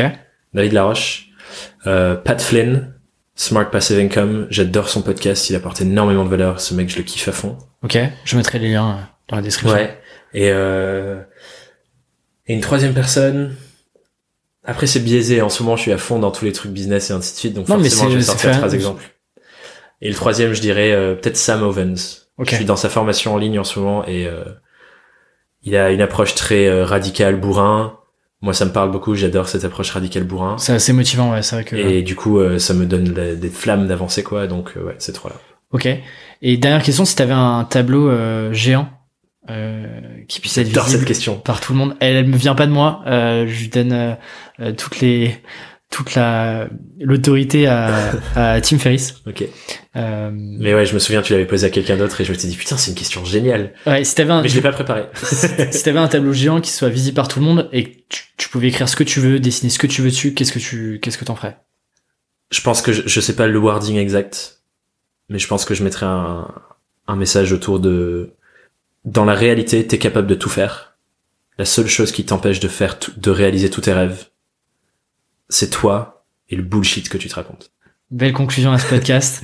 euh, dernière chose, où est-ce qu'on envoie les gens qui veulent euh, te contacter, en savoir plus sur toi? Ouais, bah du coup LinkedIn, bien sûr. Yes. Thomas Burbidge sur LinkedIn.